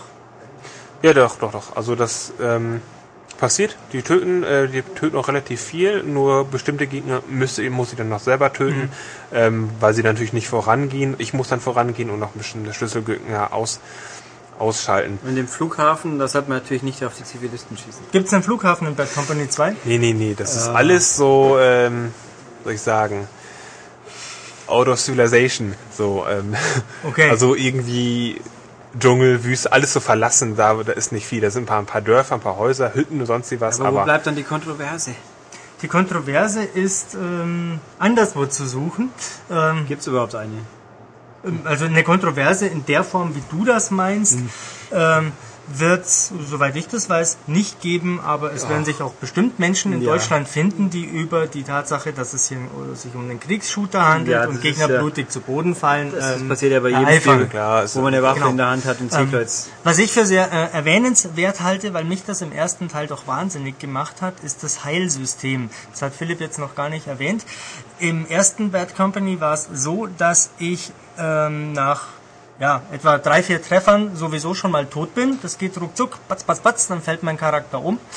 Und ähm, dann musste ich ganz schnell erstmal die linke Schultertaste drücken, um zur Heilspritze zu wechseln, sie mir mit der rechten verabreichen und dann glaube ich nochmal die linke drücken, um wieder zurück zur Waffe zu gehen. Also relativ äh, kompliziert ähm, und unnötig und Spaßbremse überhaupt. Und das ist jetzt im zweiten Teil ganz anders. Das ist ähm, so wie in jedem oder in fast jedem anderen Ego-Shooter mittlerweile auch. Ich gehe mal kurz in Deckung und warte ab, dann heile ich mich schon von allein. Das dauert aber relativ lang, war mein Eindruck.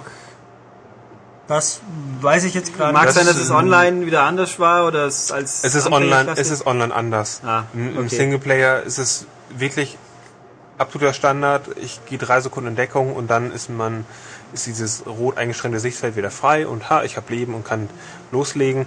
Ähm, online ist es ist das Prinzip das, das gleiche, nur dass ich deutlich äh, langsamer mich regeneriere. Genau. Und da gibt es auch so eine Art für mich unsichtbaren äh, Lebensbalken. Das sehe ich dann zum Beispiel bei einer Killcam, dass der Gegner zum Beispiel jetzt irgendwie 5% noch Leben Ja. hatte oder 95%, je nachdem. Ähm, und es ist auch so, dass der Sanitäter die Sanitäterklasse schneller heilt als alle anderen und zusätzlich noch natürlich solche Heilpakete abwerfen kann, sodass ich mich selbst heile oder nochmal andere. Ähm, ja, dafür ist der Sanitäter aber ziemlich schwach in seiner Waffenbestückung. Okay, noch eine Okay. andere Sache, du hast es vorher angesprochen, ähm, im Solo-Modus, da geht wohl nicht so viel kaputt und wenn dann nur geskriptet. Also in Teil 1 war das für mich eigentlich so der zentrale Spaßbringer. Ich laufe da durch so eine Hügellandschaft und äh, schau einfach mal, was so kaputt geht. Ich äh, baller hier mal ein Hauseck weg und da mal einen Baum und dort einen Gartenzaun und das Ganze halt dann wunderschön und sobald ich ins Haus reingehe, wird's dumpf und die Lichtverhältnisse verändern sich. Das war cool. Als ich Bad Company 2 gespielt habe, ging irgendwie nichts kaputt. Ja, Was ist denn da passiert? Ist, es ist irgendwie auch mein Eindruck. Also zum einen, weil die Hälfte des Spiels daraus aus, aus linearen Schläuchen besteht, wo man absolut gar nichts kaputt machen kann. Ähm, dann rennt man einfach nur durch.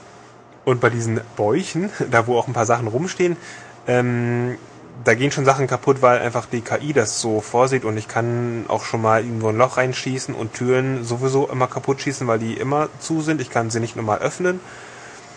Aber wenn ich so Sachen ausprobiere, einfach mal, ich will mal diese Wand kaputt machen und einreißen oder sowas, dann geht's nicht. Und ich schieße und schieße mit Granatwerfer, Granaten, Raketenwerfer, sonst wie was. Ja, doof irgendwie. Ja. Ähm, also ich, ich kann mich nicht dieser Freude hingeben, alles wirklich zu zerstören. Dann muss ich dann schon wieder online spielen und da habe ich dann wahrscheinlich, sollte ich Besseres tun, als meine Munition zu verschwenden, nur um einen tollen Was? Effekt zu sehen. Da also, hast du recht. also wir fassen langsam zusammen. Für Solo-Spiel ist es, ist es okay.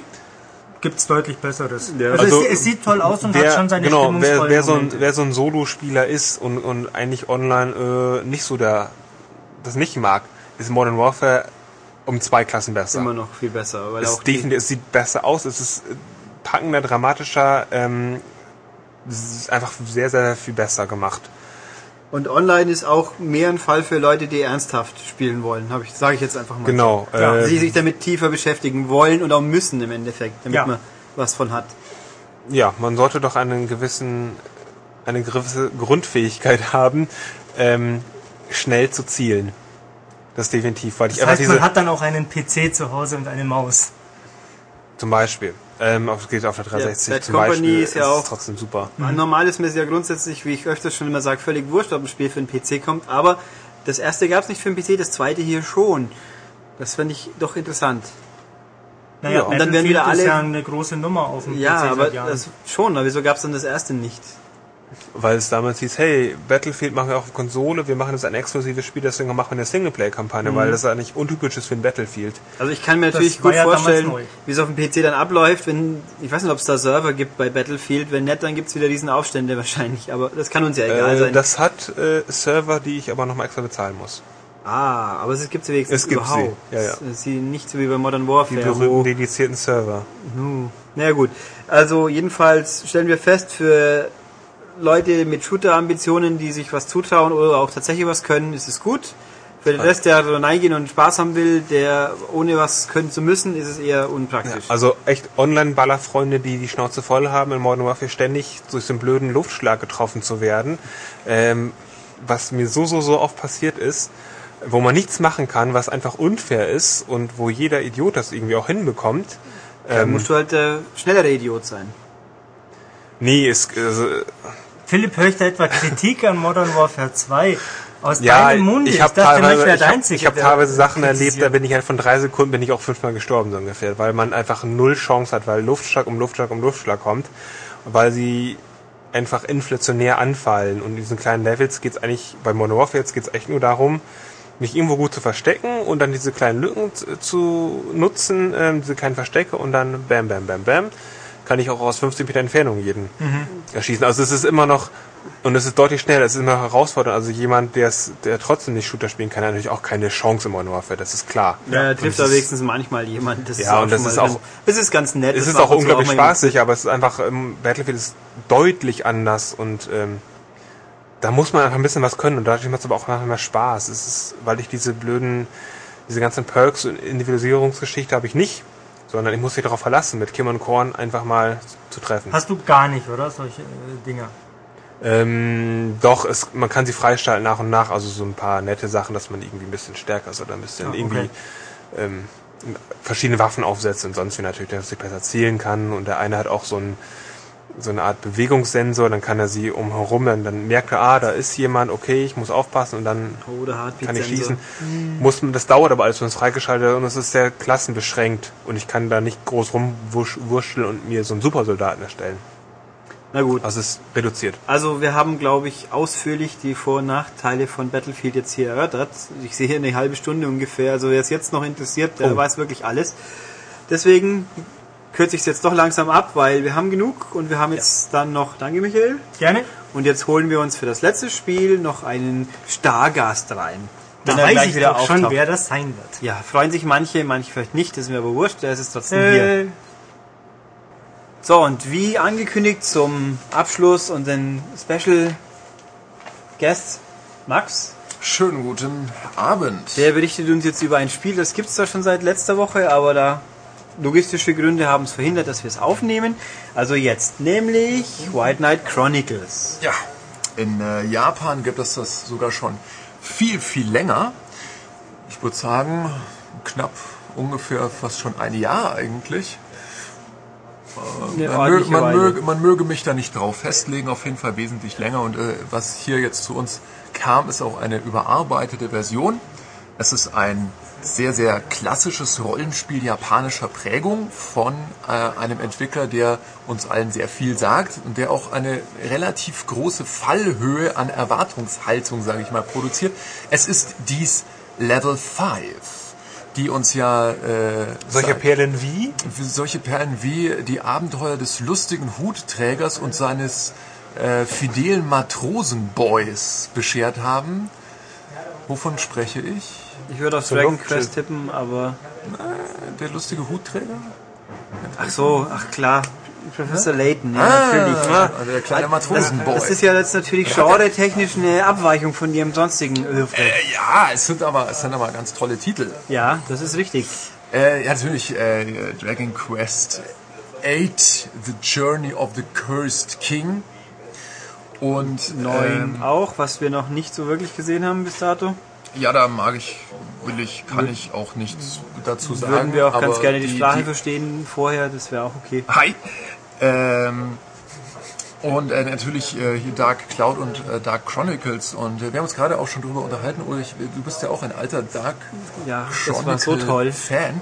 Und ich erinnere mich auch immer gerne daran, denn ich habe auch mal eine, eine Komplettlösung für Dark Chronicles geschrieben, Oh ja, bei der du sehr, sehr geflucht hast. Oh ja. Weil Ja. ich äh, da in, in meinen Tabellen mich heillos verfranst habe und irgendwas abgeliefert habe, was Das war dann doch jetzt nicht unbedingt die Sternstunde von Maxens Lösungen, da muss ich, da muss ich dir, da muss ich dir zustimmen.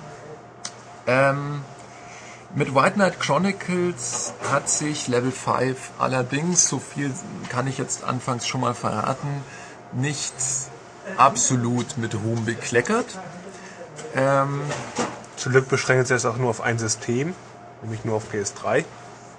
Ja, es Das ist, ist richtig, sie kleckern also weder auf 360 noch auf Wii, sondern nur auf der PS3. Und es ist eigentlich, und, und deswegen ist es auch ein bisschen schade, es ist, finde ich zumindest in, in meiner Erinnerung, war es einer der Titel, äh, auf den man schon relativ früh, als die PS3 rauskam, irgendwie gewartet und gehofft hat als Rollenspieler. Also er ist ja auch schon sehr, sehr lange eigentlich angekündigt und die Bilder sahen gut aus und man sah eben immer diesen gewaltigen weißen Ritter, der so mit sieben Meter Größe durch prachtvolle Landschaften stapfte und äh, irgendwelche großen wie kleinen Gegner mit seinem Riesenschwert zerlegt hat und man wusste, es ist Level 5 und ähm, es, es war eigentlich so relativ zu erwarten, dass es uns auch so ein voll Spielwitz pulsierendes Werk wie Dark Chronicles ins Haus steht. Und ähm, nun ist es eigentlich ein sehr traditionelles JRPG geworden. JRPG steht eben für Jap äh, Rollenspiel japanischer Prägung, was eben bedeutet, wir haben den juvenilen Helden, den jungen, äh, idealistischen ähm, äh, Protagonisten, der eben unversehens in irgendeine Geschichte verstrickt wird und gegen dunkle Mächte kämpfen muss, dafür sich dann eine Gruppe zusammensucht durch wunderschöne, eskapistische Pseudo-Mittelalter-Landschaften und fantastische Landschaften reist, ganz, ganz, ganz, ganz viele Gegner dabei tötet, immer stärker wird, in äh, viele unterschiedlichen Städte geht und dort da mit Leuten redet, einkauft und so weiter, viele unterschiedliche Höhlen und Burgen besucht und am Schluss dann die große Bedrohung aus der Welt schafft. Das alles kommt auch in White Knight Chronicles vor und das sind eigentlich auch die Zutaten, die man braucht, um doch einen ordentlichen Rollenspielerfolg zumindest zu landen. Das Problem ist, äh, sowas steht und fällt immer mit dem Kampfsystem.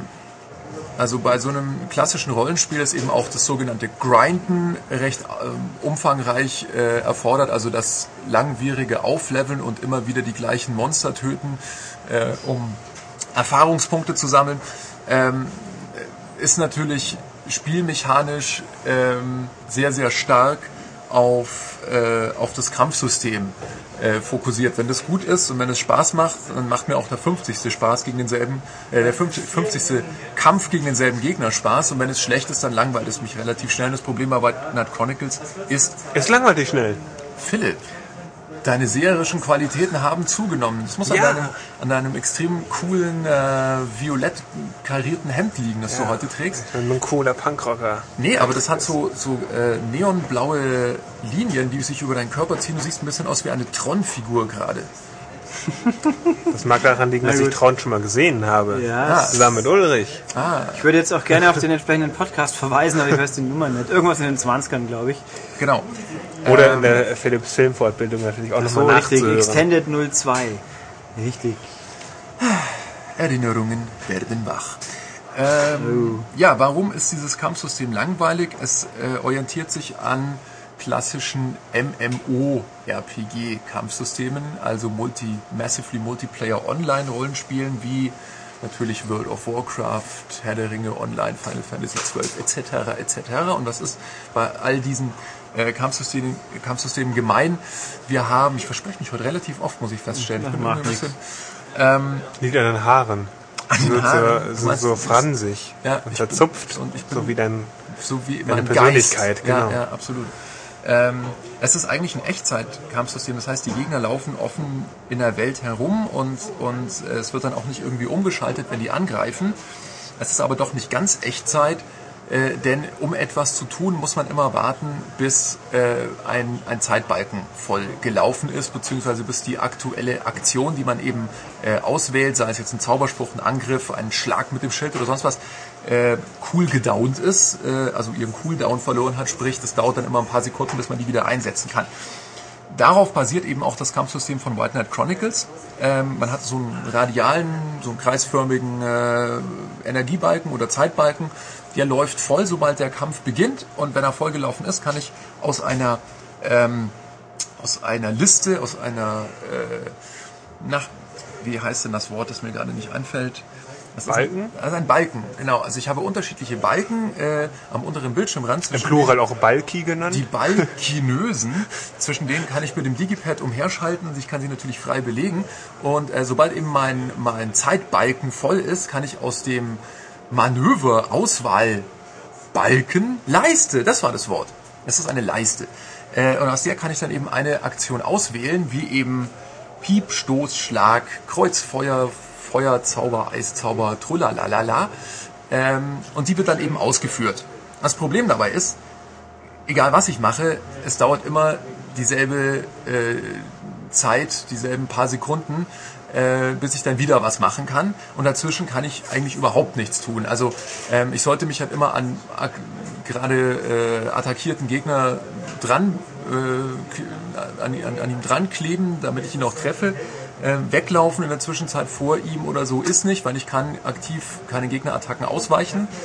Und ähm, Und äh, das ist übrigens der, der große Unterschied zwischen den MMOs, wenn du sie schon anführst, Genau, ja. weil auch als Michael das gehört hat, äh, mit MMO-Kampfsystem, äh, äh, oh, wie langweilig Ja. und doof und bla bla. als Michael das gehört hat, Äh, genau, als, ich, als er das mitbekommen hat, ähm, wie das Kampfsystem in White Knight Chronicles ist, äh, Also- mit den MMO-Anleihen, hat er es gleich so geschrieben, oh, wie langweilig, das ist ja, da muss ich ja nichts machen, so ungefähr. ja, da hat er Also das ist genau, bei den MMOs ist ja so, jeder Angriff, Ja, ja. Zauberfähigkeit hat, machen einen anderen Cooldown. Genau. So dass ich das eine aktiviere, ähm, Also es ist ein, ein großes Taktieren unter Zeitdruck. Ich muss genau überlegen, hau ich jetzt den dicken Zauber rein, Genau. dann habe ich ihn aber fast genau, also deswegen ist es bei diesen Spielen immer so ein Geklicke, so dit, dit, dit, dit, dit, und die Ja. Aktion, die Aktion und dann mache ich das und das füllt und dann zwischen zwei Cooldowns noch mal da was rein. Genau, da entwickelt sich doch eine sehr große Dynamik und du darfst natürlich nicht vergessen, äh, neben diesem äh, generell viel äh, ausdifferenzierterem Cooldown und, und Zeitwertsystem äh, stehe ich dann, dann mit bis zu zehn Leuten im Raid und, und äh, muss mich mit denen dann auch noch koordinieren.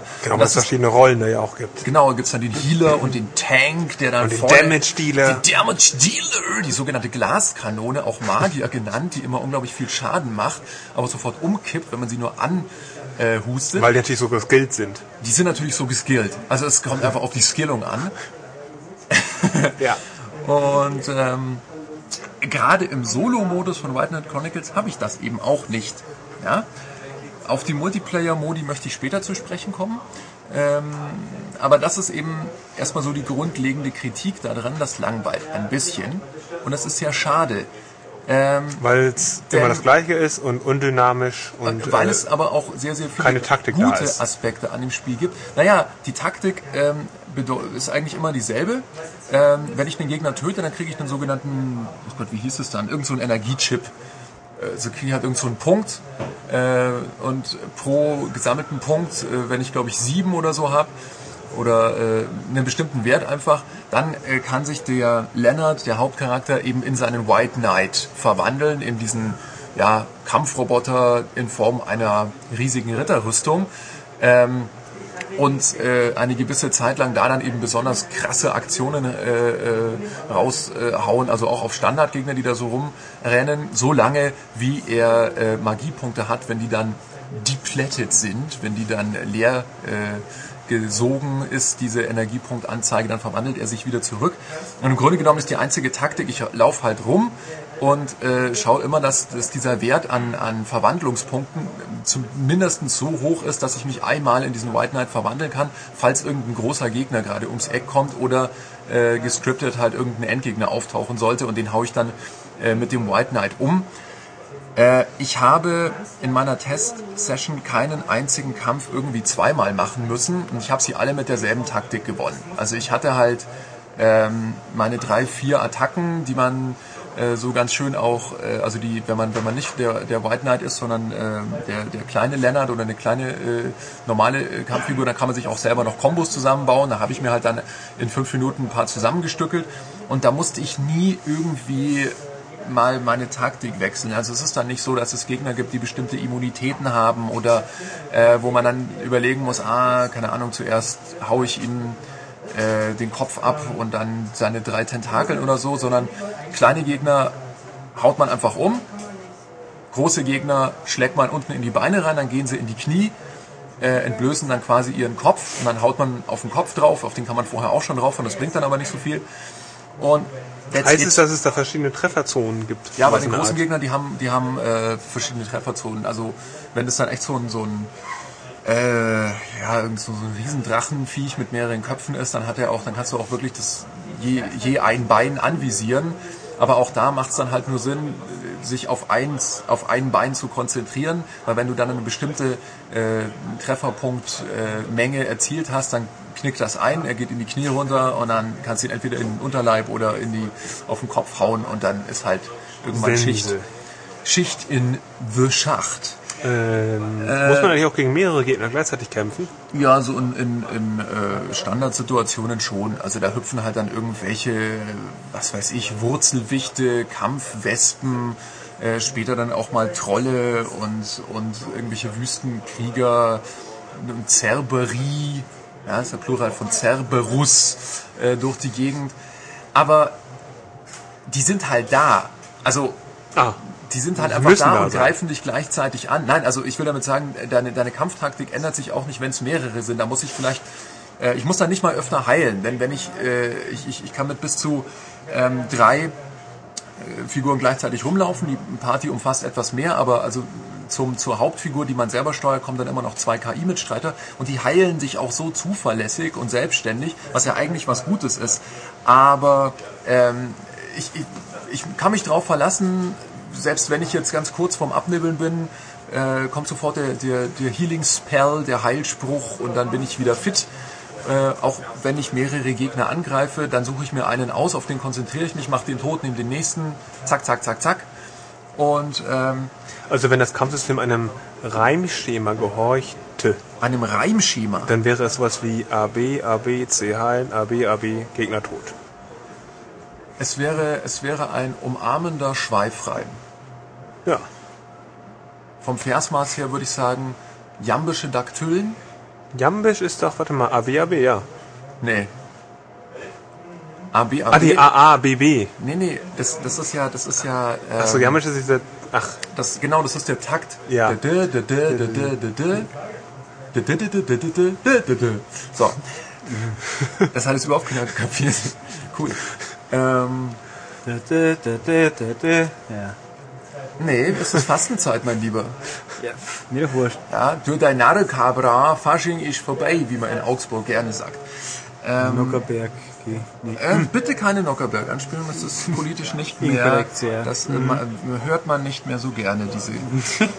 Oh ja. Lerchenberg. ähm, zur Story jetzt mal. Die ist auch sehr, sehr klassisch. Also äh, es ist die Prinzessin, die wird entführt von den Bösis äh, und dann verfolgt man die und dann gibt es noch eine ja, ein paar Story-Twists, die man so oder so ähnlich auch schon mal alle in irgendwelchen anderen Spielen äh, gesehen hat und das war's dann. Das Ganze wird aber dann mit einem relativ hohen Aufwand erzählt. Also es ist recht gut geschrieben, die englischen Stimmen gefallen mir auch recht gut. Ähm, nur wozu das alles? Also um eine Geschichte zu erzählen, die eben tausendmal schon mal da war. Ähm, das ist halt so auch ein bisschen das Problem, wenn man schon viele, viele Japano-Rollenspiele gespielt hat. Es bringt eben überhaupt nichts Neues. Also wenn man jetzt, wenn jetzt ein Neueinsteiger sich gerade seine PS3 geholt hat und von den ganzen Rennspielen und Ego-Shootern äh, schon Brechreiz hat und sagt, jetzt will ich aber mal ein, ein JRPG, aber aus irgendeinem unerfindlichen Grund soll es nicht Final 13 sein, dann kann er sich Wildland Chronicles reinziehen. Alle anderen spielen Probe. Wir haben gleich den Online-Teil noch irgendwie. Ja, der Genau. macht die ganze Sache noch etwas interessanter. Und zwar ist er eigentlich für alle die Leute interessant, die schon gerne mal in der Gruppe Missionen lösen und in der Gruppe Erfahrungspunkte scheffeln, die aber nicht auf diese extrem epischen äh, Ausmaße eines Final 12 oder, oder eben World of Warcraft oder so Bock Final haben. 11. Oh, Final 11. Oh, Entschuldige, ja, natürlich Final 11. Und natürlich keine Xbox Ah. haben, hm, zum Beispiel. Bitte? Es gibt sie nur auf der 360. Final 11. Aber sie wollen nicht auf Final 14 warten, sagen wir einfach mal. Wobei das ja wohl auch furchtbar komplex wird. Ja. Äh, ja. Auf die auf, auf die auf MMO keinen Bock haben, sage ich jetzt mal. Denn die äh, können sich mit, äh, mit äh, menschlichen Mitstreitern per Netz, was einigermaßen un, unkompliziert funktioniert, äh, über das sogenannte Geonet verabreden und äh, dann eben zusammen Missionen äh, lösen, die äh, dadurch, dass eben das, was wir vorher schon angesprochen hatten, äh, man dann auch unterschiedliche Rollen verteilen kann. Also dass der Healer dann eben nicht per KI immer automatisch ausgelöst wird, sondern dass das ein wirklicher Mensch ist, schon spannender werden und mehr Spaß machen. Das ist eine, also die Missionen sind da eben Also auch genau der Frage, also das heißt, was heißt es jetzt? Sind das Missionen losgelöst von der Story oder kann ich auch jetzt zu viert einfach mal das ganze Spiel durchspielen mit der Geschichte? Ja, das läuft so.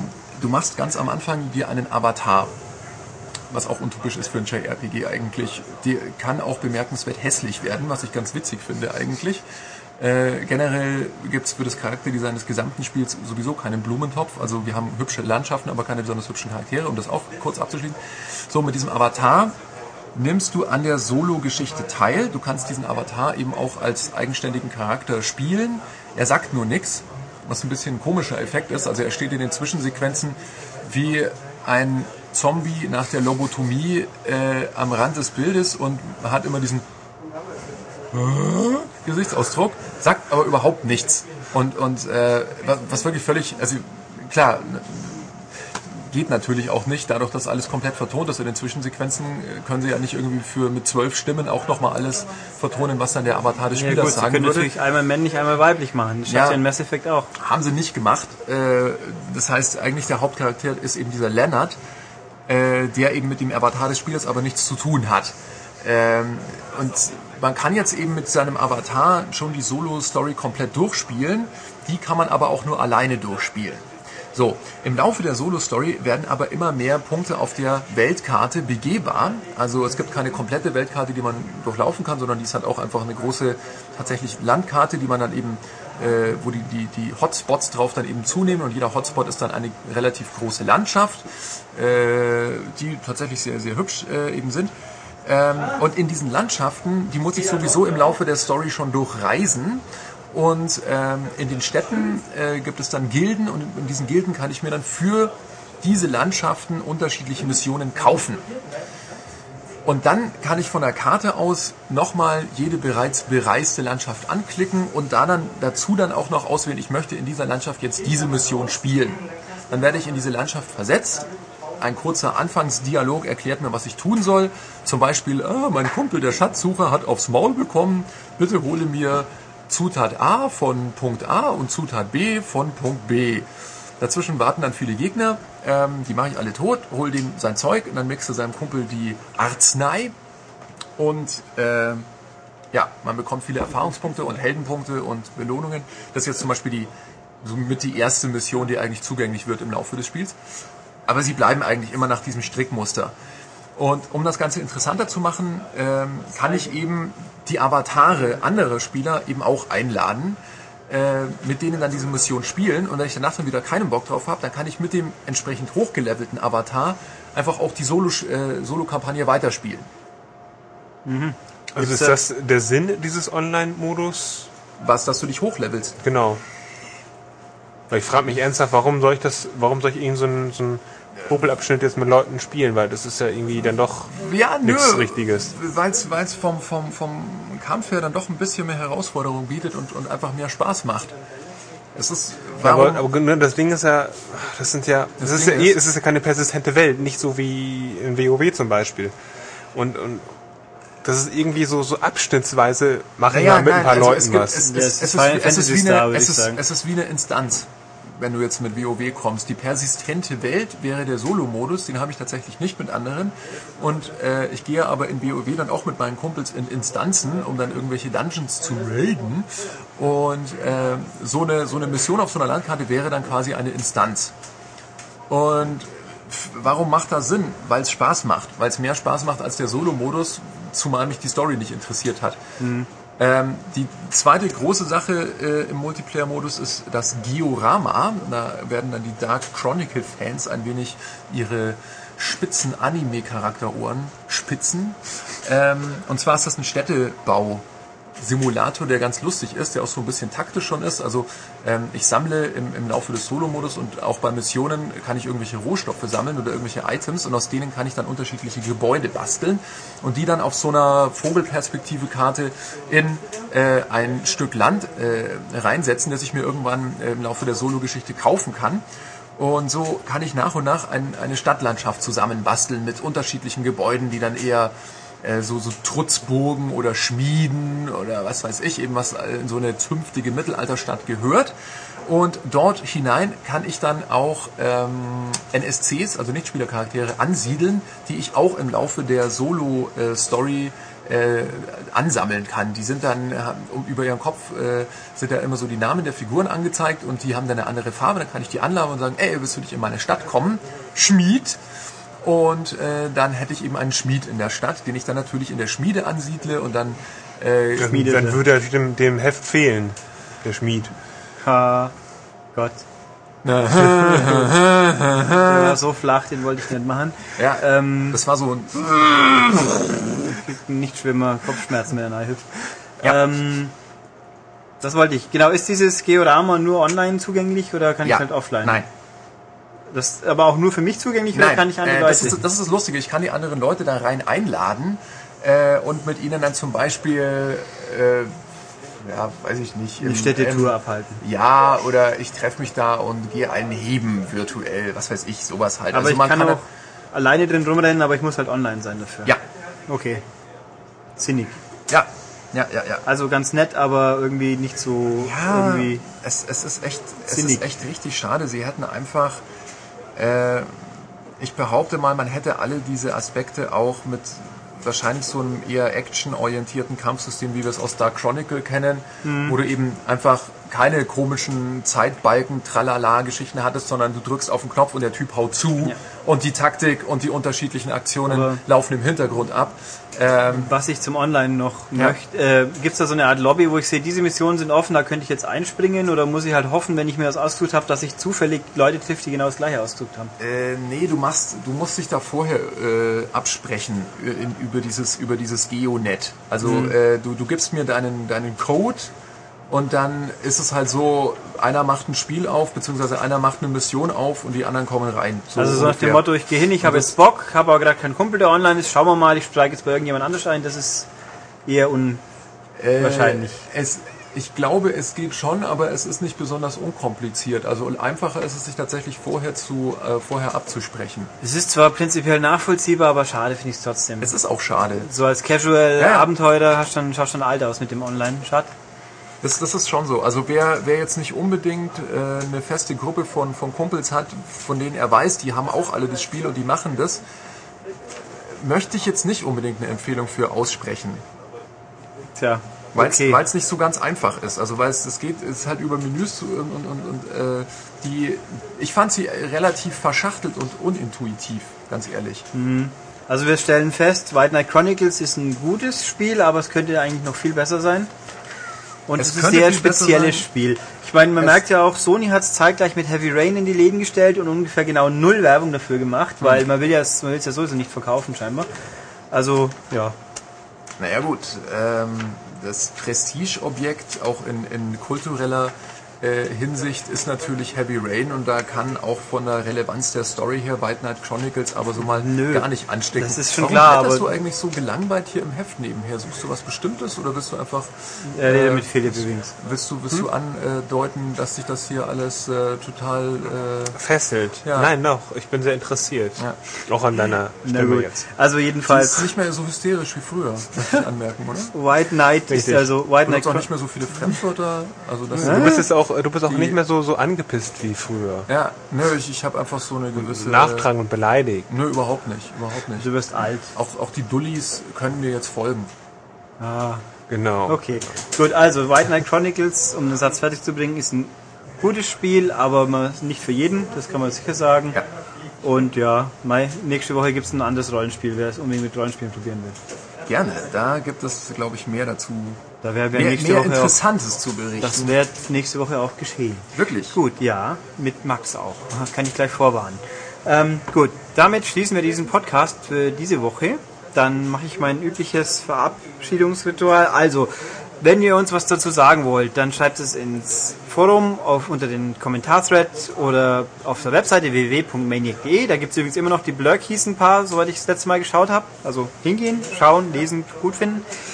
Äh, oder E-Mail an podcast.maniac.de. Äh, für den Mensch, der übrigens ein Final Fantasy Special wünscht, ich glaube, das wird ein bisschen schwierig. Mal gucken, vielleicht hat Max mal ganz viel Bock. Aber Oder packt das wiefende Baby in eine frische Windel. äh, also man hört's. Ähm, sonst noch die neue Ausgabe der M, die 4 2010, steht jetzt im Laden seit einer Woche. Es ist immer noch ganz interessant. Viel mit Japan, ganz viel hübsche Sachen. God of War Test auch, der erste übrigens. Ja, und dann, Ja, ja, was fällt mir sonst noch ein? Das kann das bestätigen. war's eigentlich, glaube ich, für die Uhr, oder? Habe ich Ja, vergessen? nein, wir schließen damit die Klappe. Genau. Bis nächste Woche. Tschüss. Tschüss. Wirsing.